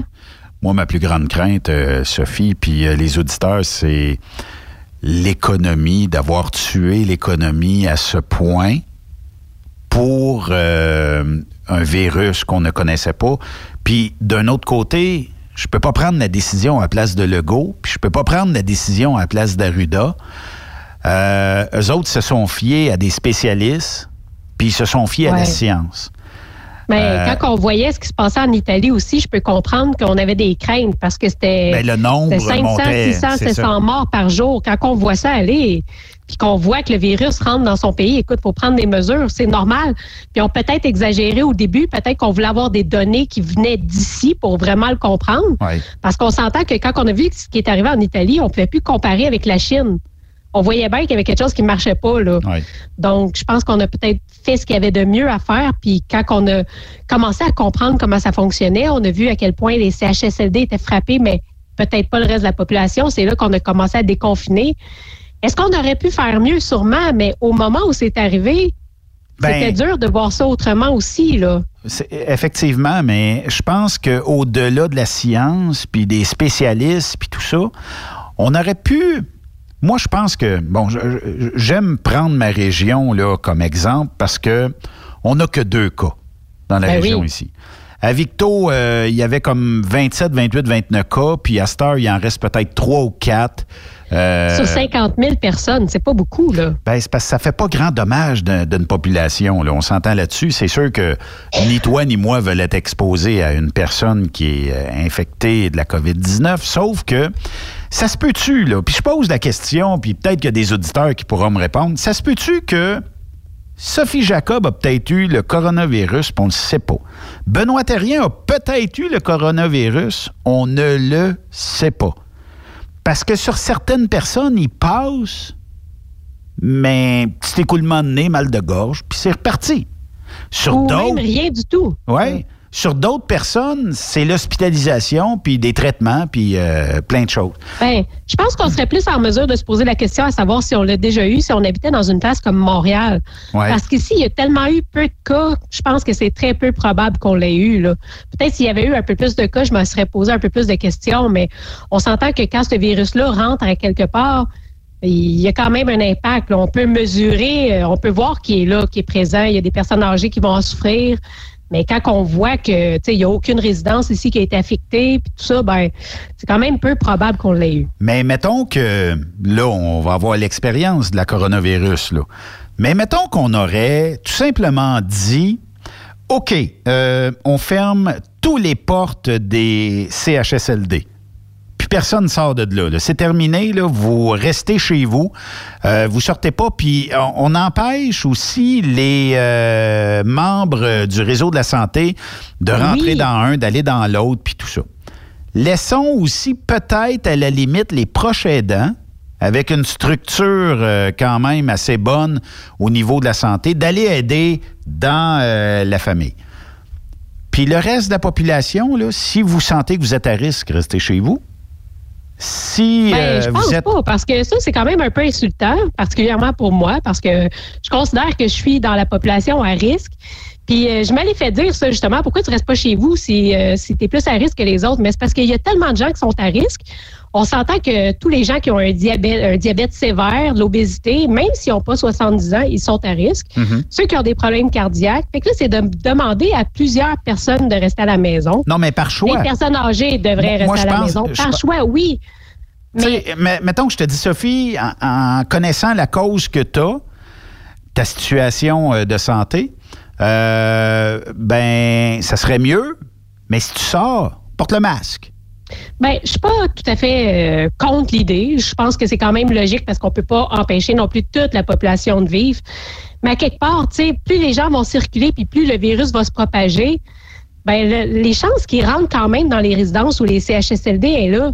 Tu sais, je veux dire, les gens qui travaillent dans ces endroits-là, il y en a beaucoup. Puis je veux dire, c'est pas tous des gens qui qui, qui sont âgés ou qui sont à risque. C'est pas des gens qui vont se confiner juste parce que parce qu'ils travaillent en CHSLD. Je veux dire, on peut pas demander à toute la population d'arrêter de vivre parce que le virus va se pro- le virus il va se propager pareil. Moi, je pense que si on avait mis des mesures peut-être, tu sais, si tout le monde avait respecté le 2 mètres, puis à l'intérieur du 2 mètres, si tout le monde mettait un masque, Impossible. Impossible.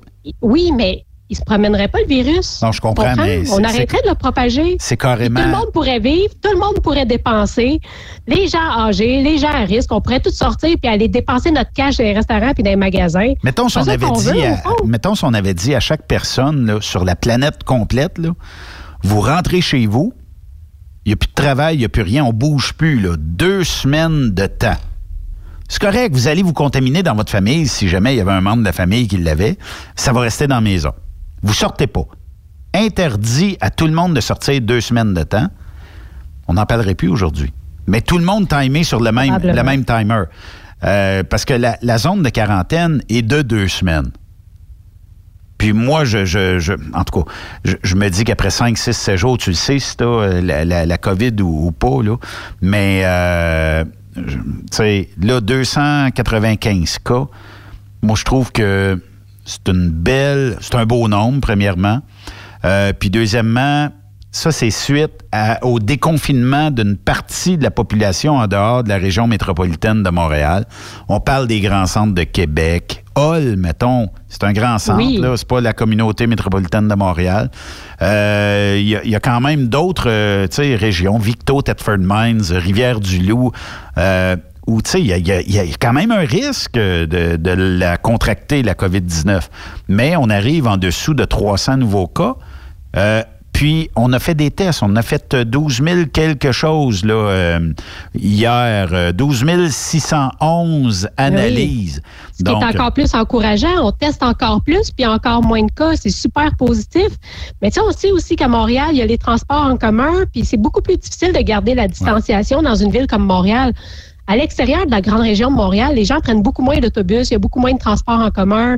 C'est tellement, tellement un contexte qui est différent. Moi, je pense que on aurait dû réagir différemment par rapport aux régions Oui. qu'en ville. Les, les règlements auraient jamais dû être les mêmes. côté, d'un autre côté, rappelle-toi, au tout début de la pandémie, la région de l'Estrie, Grimby plus précisément.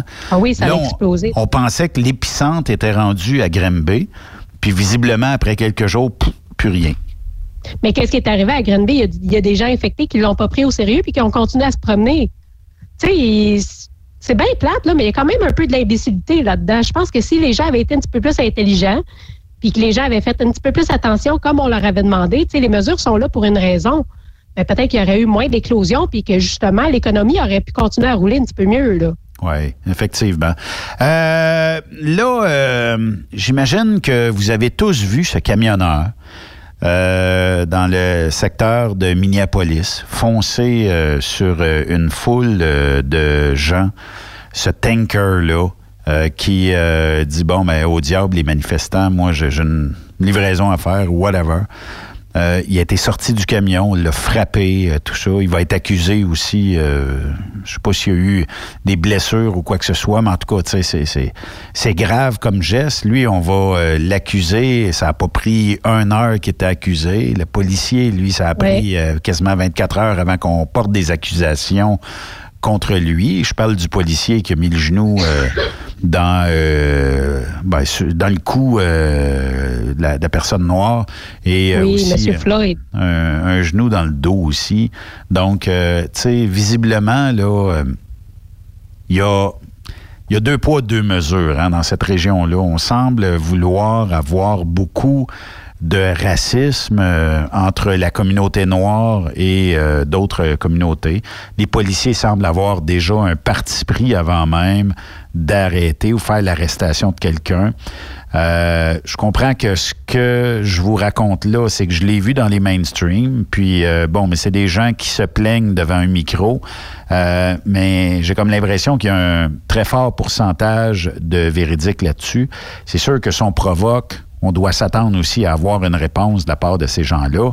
Mais d'un autre côté, euh, est-ce que ça justifie de tuer quelqu'un? Est-ce que ça justifie, parce que le policier, il n'en était pas à ses premières infractions là-dessus? Là, on parle de 18 plaintes, puis il n'y a eu aucune conséquence. Il y a quand même quelque chose d'un peu étrange là-dedans. Là. On parle même qu'au niveau syndical, au niveau du, corps policier, euh, il y avait comme un genre de mentalité, c'est une même, il faut dire ça, à l'effet que, bon, euh, il y a certaines personnes dans des communautés que, tu sais, il faut pas laisser trop de lousse, puis tout ça.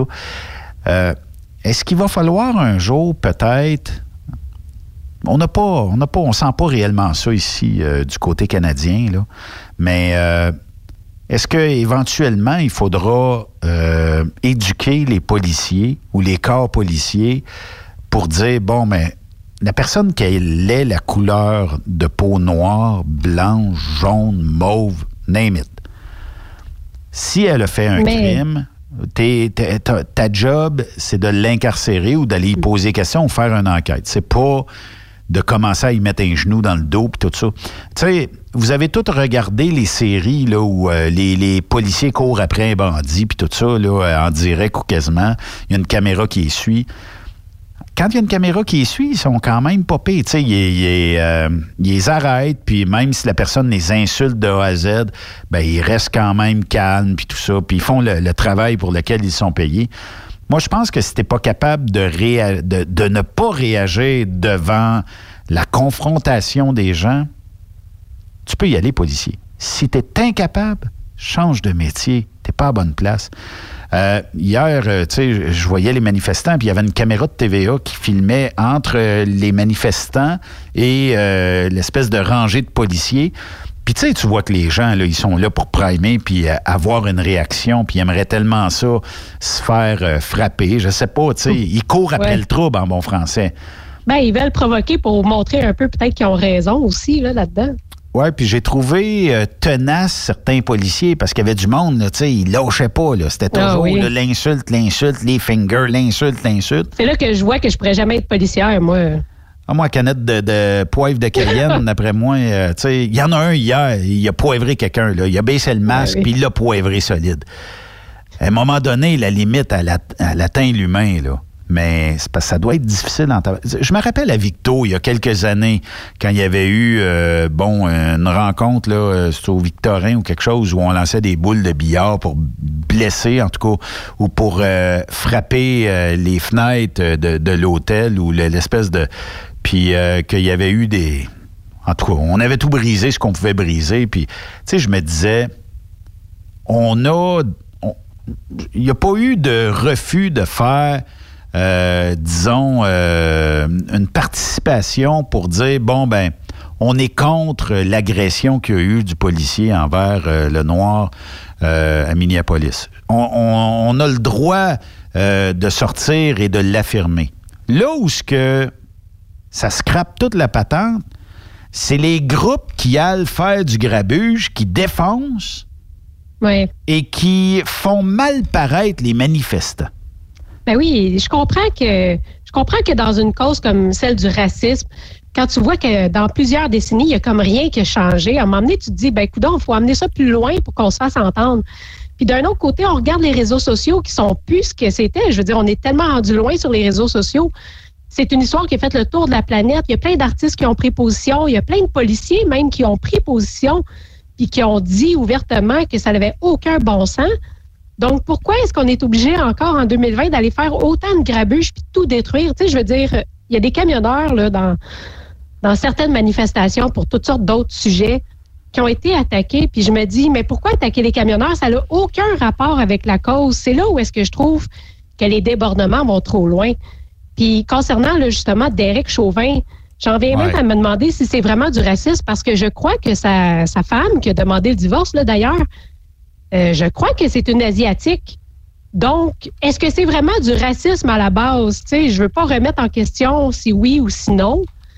Mais il y a beaucoup de choses qu'on aurait pu peut-être un peu attendre de vraiment savoir c'est quoi les histoires pour réagir. Tu sais, je me demande si des fois c'est pas nous nous-mêmes qui créons un peu ce racisme-là. On va voir un policier blanc sur un noir puis on va on va tout de suite imaginer que c'est du racisme. Je pense que ce gars-là, premièrement, c'est un meurtrier. Il aurait jamais dû faire ça, que ce soit un noir, un blanc ou à n'importe qui. Oui. Mais bon, en tout cas, je sais pas. Je pense qu'on aurait pu peut-être attendre un peu de savoir c'est quoi qui se passait réellement. Puis un meurtre comme ça, ça n'aurait jamais dû arriver. Et puis le racisme, là, ça n'a plus sa place en 2020. Calvaire, je peux pas croire qu'il y en a encore. Il y a eu plein de témoignages de gens qui vivent des choses similaires. Je trouve que ça n'a aucun bon sens, là. Puis je sais pas si les policiers devraient, comme tu dis, euh, peut-être avoir une espèce de cours ou quoi. Mais ils devraient avoir des tests psychologiques un petit peu plus soutenus ou peut-être qu'on devrait en refaire après quelques années parce que des réactions comme ça, ça devrait jamais arriver. Là. Oui. Ben, si on regarde euh, justement le décès euh, de euh, ce- ce- cette personne noire là, par Derek Chauvin, on dit qu'il y a très peu de sanctions pour les policiers dans cet État-là. Euh, Mais je comprends pas. Ils devraient. Pourquoi les policiers ont si peur? Hein? Ça, c'est comme euh, les lanceurs d'alerte qui sont malmenés. On dirait qu'un policier qui parle contre un autre policier, là, C'est que- la fin de sa carrière. Ça Ouais, devrait pas bien. être comme ça. Dans la vie de tous les jours, là, on jase, là. Dans la vie de tous les jours, tu t'aperçois que ton voisin bat sa femme. T'appelles la police, puis, euh, tu sais, le voisin dit Hey, c'est la petite Jacob, t'as dit ça, là? Euh, Mais elle, là, tu sais, euh, elle frappe son chum, et là, tu sais. On Ben, dirait que. c'est on pas dirait le- que quand, voisin? On dirait que quand tu dis la vérité, Sophie, hein, Ben oui, mais là, se ça porte cesse. là. C'est une question d'intégrité. Tu es un policier, puis tu, tu dénonces un autre policier qui fait quelque chose qui n'a pas d'allure. Tous les policiers devraient se mettre de ton bord, pas de, du ben, côté les de celui trois qui autres dénoncé. policiers, là, aurait fallu qu'ils disent Hey, hey, arrête, là. C'est assez. Ben oui, il n'y en a pas un qui n'a rien dit. Pourquoi? Effectivement. Euh, puis euh, aussi, euh, mettons si j'étais Donald Trump. Je suis pas Donald Trump, là. Mais si j'étais Donald Trump, j'aurais sorti publiquement et j'aurais dit aux États-Unis, on vit dans une démocratie, on vit dans un pays civilisé, supposément, et on n'admet pas que les corps policiers entachent cette partie de justice-là qu'on a, qu'on s'est doté pour tuer des gens. Donc, je demande une enquête sur le policier Chauvin et sur tout l'organigramme policier qui est au-dessus de lui. Ben oui. D'après, d'après moi, là, il n'y avait plus réellement de manifestation suite à ça.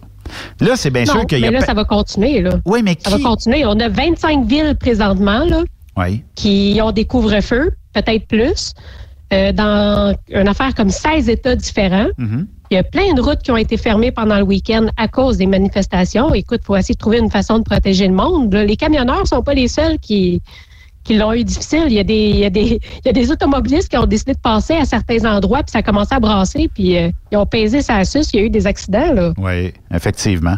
Euh, mais il n'y a personne qui calme le jeu. Tu remarqueras, il n'y a pas. Tu sais, on dit toujours, ben, on va imposer un couvre-feu. On va imposer ci, on va imp- c'est pas ça que la population visiblement Ben veut entendre. Les manifestants là, ce qu'ils veulent entendre, c'est que quelqu'un prenne position, dire OK, on va faire une enquête. Puis euh, on va juger sévèrement les gens. Puis s'il y en a d'autres qui pensent qu'ils vont pouvoir euh, faire euh, leur petite loi dans certaines régions, que ce soit pour des noirs, pour des blancs, des jaunes, des ci, des ça, peu importe la couleur de la peau, ben on va vous faire, euh, on va vous traduire en justice. Mais il y a, y a personne aux États qui calme le jeu actuellement, si ce n'est que le maire euh, de la région de Minneapolis qui dit ben on, lui, lui il en veut une enquête. Il veut, il veut savoir qu'est-ce qu'il connaît peut-être bien des affaires que nous on connaît pas, mais euh, qu'on qu'on soit conséquent des gestes qu'on euh, va euh, porter. Puis euh, aussitôt qu'il y aura, tu sais, il pourrait pas avoir un ombudsman ou quelque chose comme ça qui dit, OK, euh, bon, j'ai eu des plaintes de la part de la communauté euh, afro-américaine sur euh, tel type de délit qui est arrivé à tel endroit. Je vais enquêter. Tu sais, la- la- la- en fait, tout ce qui est justice peut suivre son cours, mais on pourrait aussi mettre quelqu'un qui dirait, OK, moi, je suis neutre là-dedans, là. Puis effectivement, je trouve que les policiers ont été trop loin là-dedans, donc il y aura... euh, il faut, il faut que les policiers soient conséquents de leurs gestes. On a ça ici Ah oui. au Canada. C'est pas tout euh, noir, c'est pas tout blanc. Là. C'est sûr que des fois, bon, euh, il y en a qui vont utiliser le rôle ou la, la badge qu'ils ont pour essayer de, de gérer tout le monde. Mais tu sais, visiblement, il faut faire une courte pause. Je vois le temps filer, 6 h moins 21. Il était 39. On va faire un- une courte pause et euh, de l'autre côté euh, de la pause, on va terminer ça. Puis, soit dit en passant, là, je vous reviens de l'autre côté de la pause avec euh, les oreilles de Chris de Dominique Boisseau. Restez là. Après cette pause, Encore plusieurs sujets à venir. Truck Stop Québec.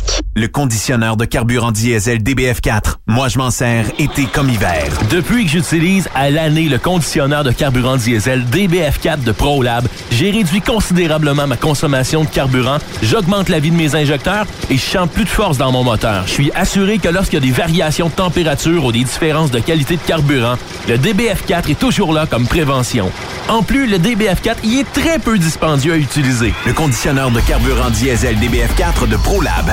On s'en sert été comme hiver. Disponible chez tous les bons détaillants de pièces de camion. T'aimerais gagner un des plus beaux trucks au Québec?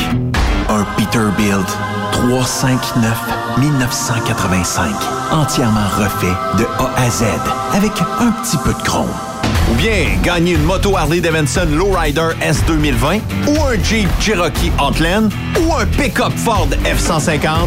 Ben, procure-toi un des 6000 billets en circulation du Rodéo du Camion de Notre-Dame-du-Nord. Fais vite, il s'envole rapidement. Seulement 100 piastres du billet. Arrive elrodeo.com elrodeo.com, section tirage. Et dans plusieurs points de vente au Québec, dont Truck Stop Québec. Tirage samedi 21 novembre 2020 à 16h.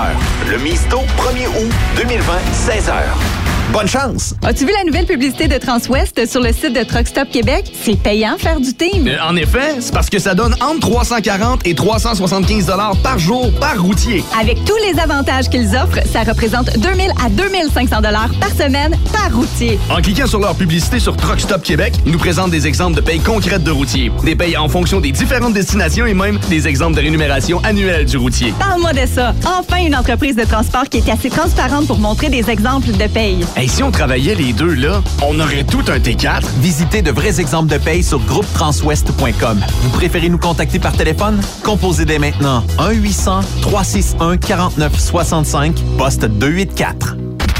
The best radio for truckers. Truck Stop Québec. Quand il est question d'assurance, pensez à Burroughs Courtier d'assurance. Faites équipe avec Burroughs Courtier d'assurance pour avoir accès aux programmes spécifiquement conçus pour vous, les camionneurs. Appelez-nous pour une soumission rapide et gratuite au 1-800-839-7757 ou visitez-nous en ligne au burrows.ca. Burroughs Courtier d'assurance, notre engagement vous suit. Vous êtes un conducteur professionnel.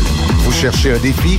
Vous voulez joindre une équipe dynamique? Vous voulez travailler local? Canada-Canada, Canada-États-Unis. Nos camions sont basés sur la rive sud de Montréal, Bécancour, Shawinigan, Québec, Chicoutimi, Sacré-Cœur, Bécomo, Cornwall, Toronto et autres. Et surtout, bénéficiez des avantages de Transport Saint-Michel. Les fins de semaine sont libres. Meilleur taux en ville. Payé pour tout. Toilé, détoilé, chargement, déchargement, les douanes. En moyenne hebdomadaire, 2500 000 et plus. Équipement en très bonne condition. Travail à l'année. Possibilité de route attitrée. Camion récent et attitré. Réparation personnalisée. Dépôt direct. Système de bonification à la performance. Et comme exigence, avoir un minimum de deux ans d'expérience, bon dossier de conduite et vérification du casier judiciaire à jour. Transport Saint-Michel. C'est le moment d'appeler. Contactez nos ressources humaines au 1-866-554-9903 par télécopieur 450-454-9725. Transport Saint-Michel. À vous de jouer. Quand le limiteur de vitesse est devenu obligatoire, qui représentait les conducteurs? Hmm, personne. Aujourd'hui, l'Association des routiers professionnels du Québec, l'ARPQ, est présente partout. Notre mandat, défendre l'intérêt de nos membres sur toutes les discussions entourant le métier. Tu as des idées? Tu veux faire partie des débats? Tu veux changer les choses? Deviens membre pour 11,50 par mois ou 40 sous par jour, ce qui est moins cher qu'un café. De plus, en utilisant nos nombreux services, vos économies couvriront largement le prix d'adhésion. Que vous soyez voiturier indépendant ou conducteur, faites partie de l'association. ARPQ.org. Faites-vous entendre. Vous êtes à la recherche d'une compagnie de première classe qui se soucie de ses employés? Challenger Motor Freight, un leader dans l'industrie du transport depuis des années, est ce que vous recherchez. Nous sommes présentement à la recherche de camionneurs professionnels classe 1 pour du Canada et les États-Unis. Nos camions Freightliner, Volvo, Peterbilt sont basés dans nos divers terminaux à travers le Canada et aussi dans la grande région de la ville de Québec. Nous avons beaucoup à vous offrir.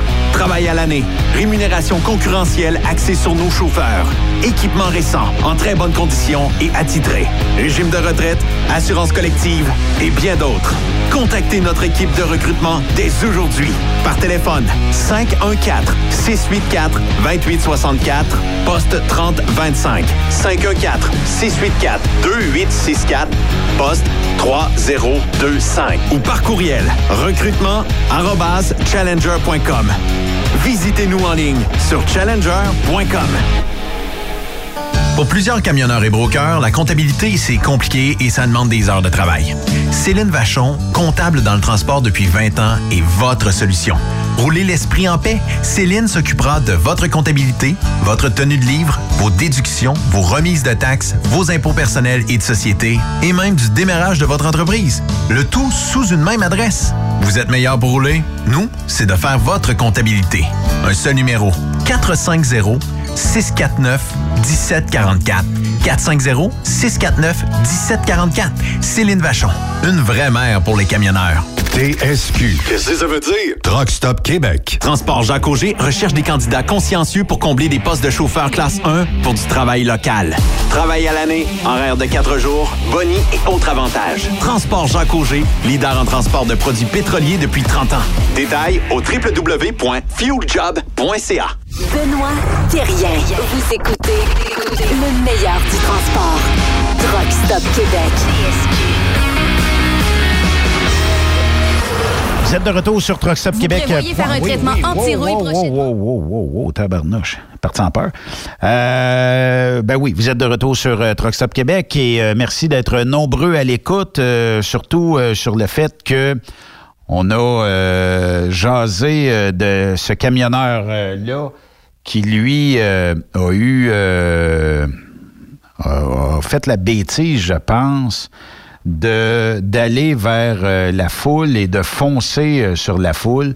Donc, euh, ça y a coûté sûrement une arrestation, mais aussi beaucoup de problèmes futurs au niveau de la justice américaine. Mais comme on disait avant la pause, ben, camionneur qui fonce dans la foule, c'est sûr que lui, on l'accuse. Policier qui tue quelqu'un, ben, ça a pris 24 heures avant qu'on pense l'accuser. Ça fait que Ouais, c'est ouais. un peu triste, mais euh, c'est euh, comme ça.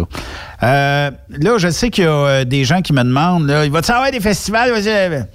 Écoutez, je, je sais que Saint-Joseph, en fin de semaine, a dit qu'il y avait une annonce à faire de- d'ici peu.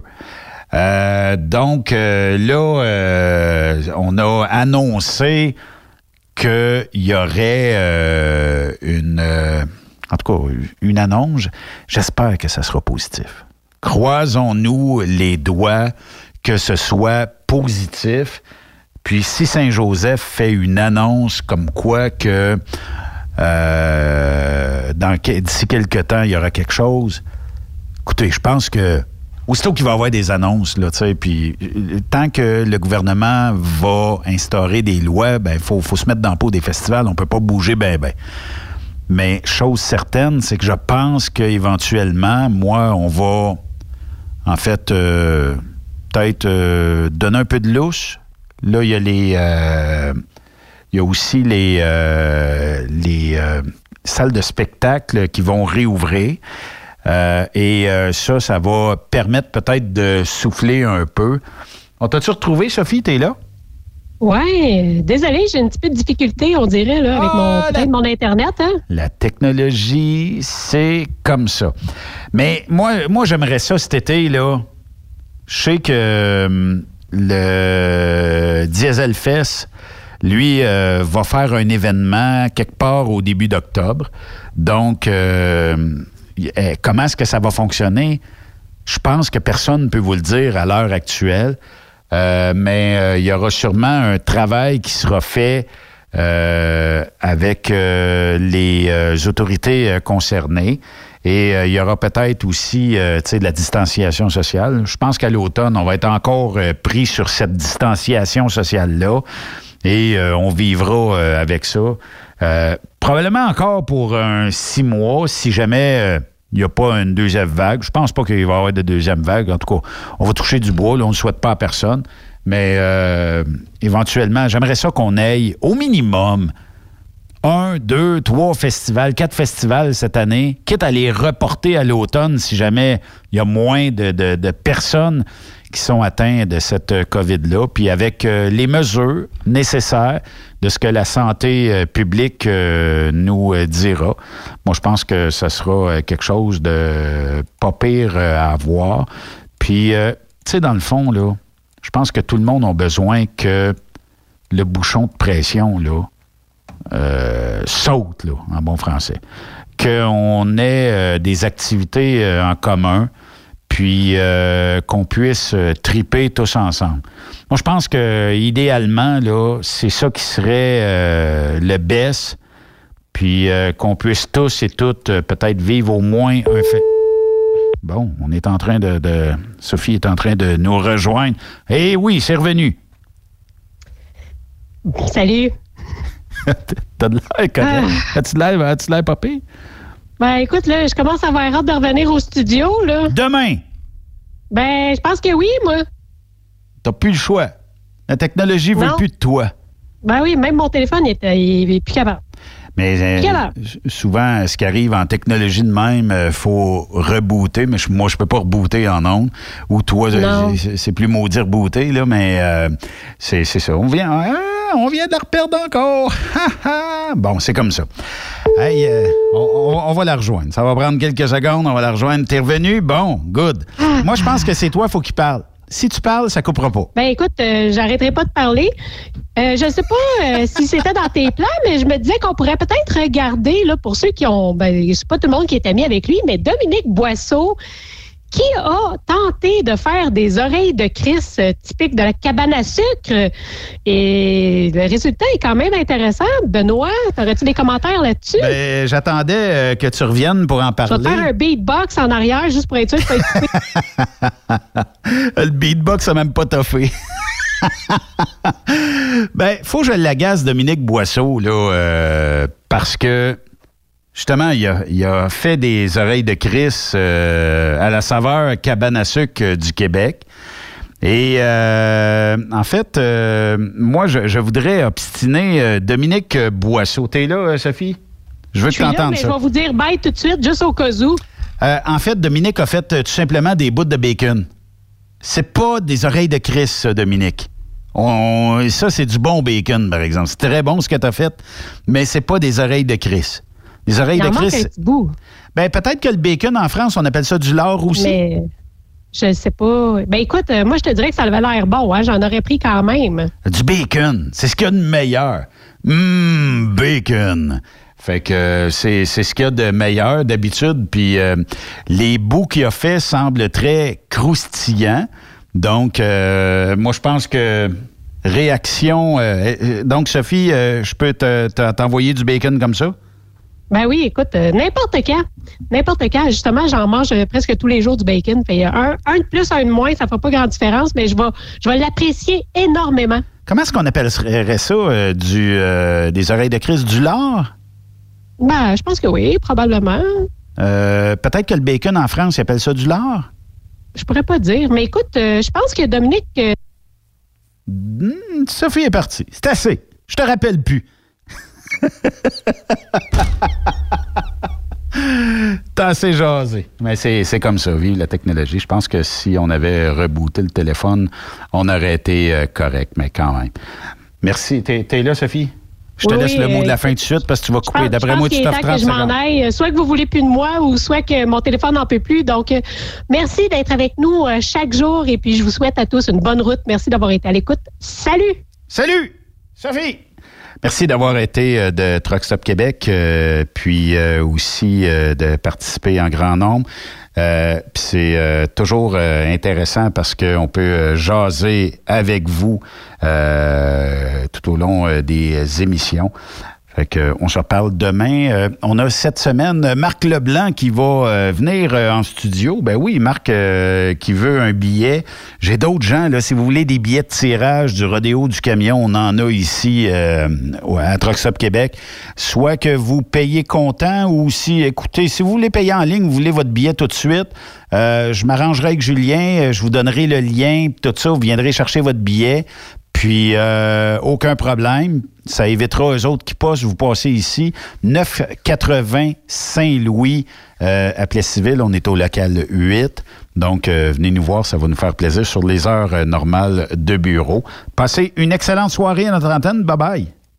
Vous prévoyez faire un traitement anti-rouille prochainement pour protéger votre véhicule tout en protégeant l'environnement? Optez dès maintenant pour l'anti-rouille bio ProGarde de ProLab, sans base de pétrole ni solvant. Composé d'ingrédients 100% actifs, le traitement anti-rouille bio ProGarde de ProLab est biodégradable et écologique. Il est super adhérent, possède un pouvoir pénétrant supérieur, ne craque pas et ne coule pas. Googlez BioPro. Cette année,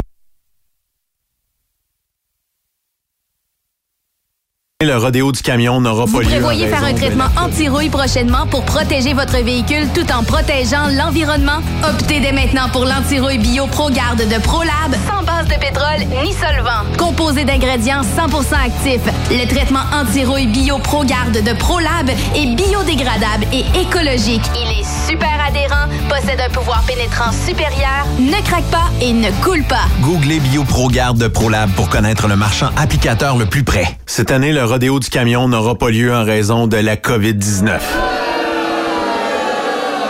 Mais son tirage, par contre, oui! Tu veux gagner un Peterbilt 359 1985, une moto Harley Davidson Lowrider S 2020, un Jeep Cherokee Outland 2020, un Ford F 150 2020. Procure-toi ton billet au coût de 100 dollars. elrodeo.com, elrodeo.com, section tirage et dans plusieurs points de vente au Québec, dont Truck Stop Québec. Tirage samedi 21 novembre 2020 à 16h. Mise tôt 1er août 2020 16h. Vous êtes à la recherche d'une compagnie de première classe qui se soucie de ses employés? Challenger Motor Freight, un leader dans l'industrie du transport depuis des années, est ce que vous recherchez. Nous sommes présentement à la recherche de camionneurs professionnels classe 1 pour du Canada et les États-Unis. Nos camions Freightliner, Volvo, Peterbilt sont basés dans nos divers terminaux à travers le Canada et aussi dans la grande région de la ville de Québec. Nous avons beaucoup à vous offrir.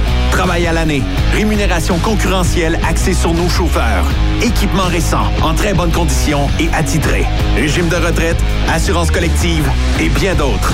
Contactez notre équipe de recrutement dès aujourd'hui par téléphone 514 684 2864 poste 3025 514 684 2864 poste 3025 ou par courriel recrutement arobase challenger.com. Visitez-nous en ligne sur challenger.com.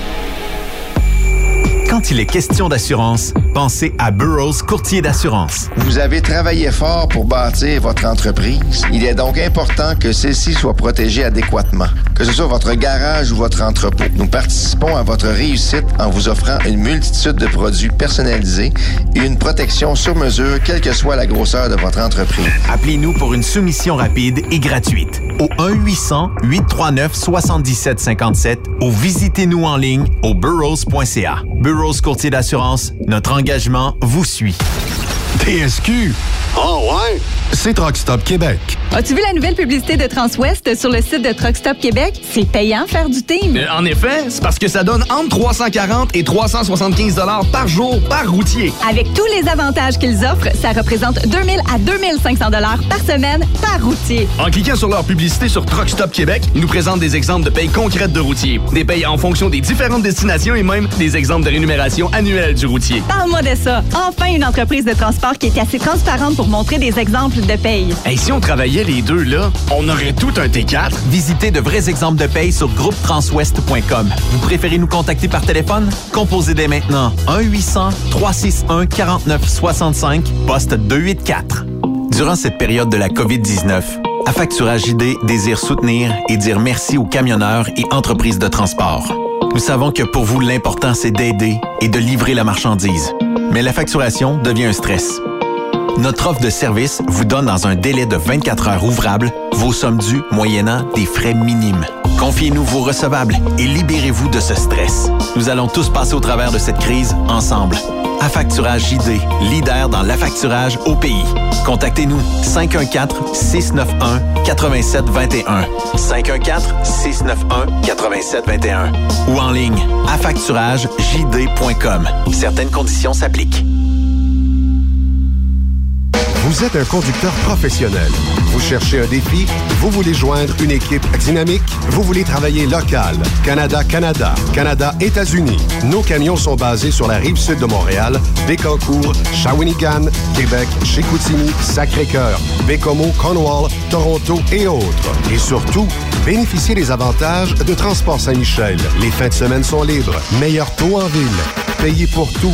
Toilé, détoilé, chargement, déchargement, les douanes. En moyenne hebdomadaire, 2500 000 et plus. Équipement en très bonne condition. Travail à l'année. Possibilité de route attitrée. Camions récents et attitrés. Réparation personnalisée. Dépôt direct. Système de bonification à la performance. Et comme exigence, avoir un minimum de deux ans d'expérience, bon dossier de conduite et vérification du casier judiciaire à jour. Transport Saint-Michel. C'est le moment d'appeler. Contactez nos ressources humaines au 1-866-554-9903 par télécopieur 450-454-9725. Transport Saint-Michel. À vous de jouer. Transport Jean Cogé recherche des camionneurs classe 1. Horaire de 4 jours par semaine et un congé de 5 jours à toutes les 3 semaines. Faites équipe avec Transport Jean Cogé. Appelez maintenant ou venez nous rencontrer. Nous sommes à Anjou, Lévis et Ottawa. Tous les détails à www.fueljob.ca.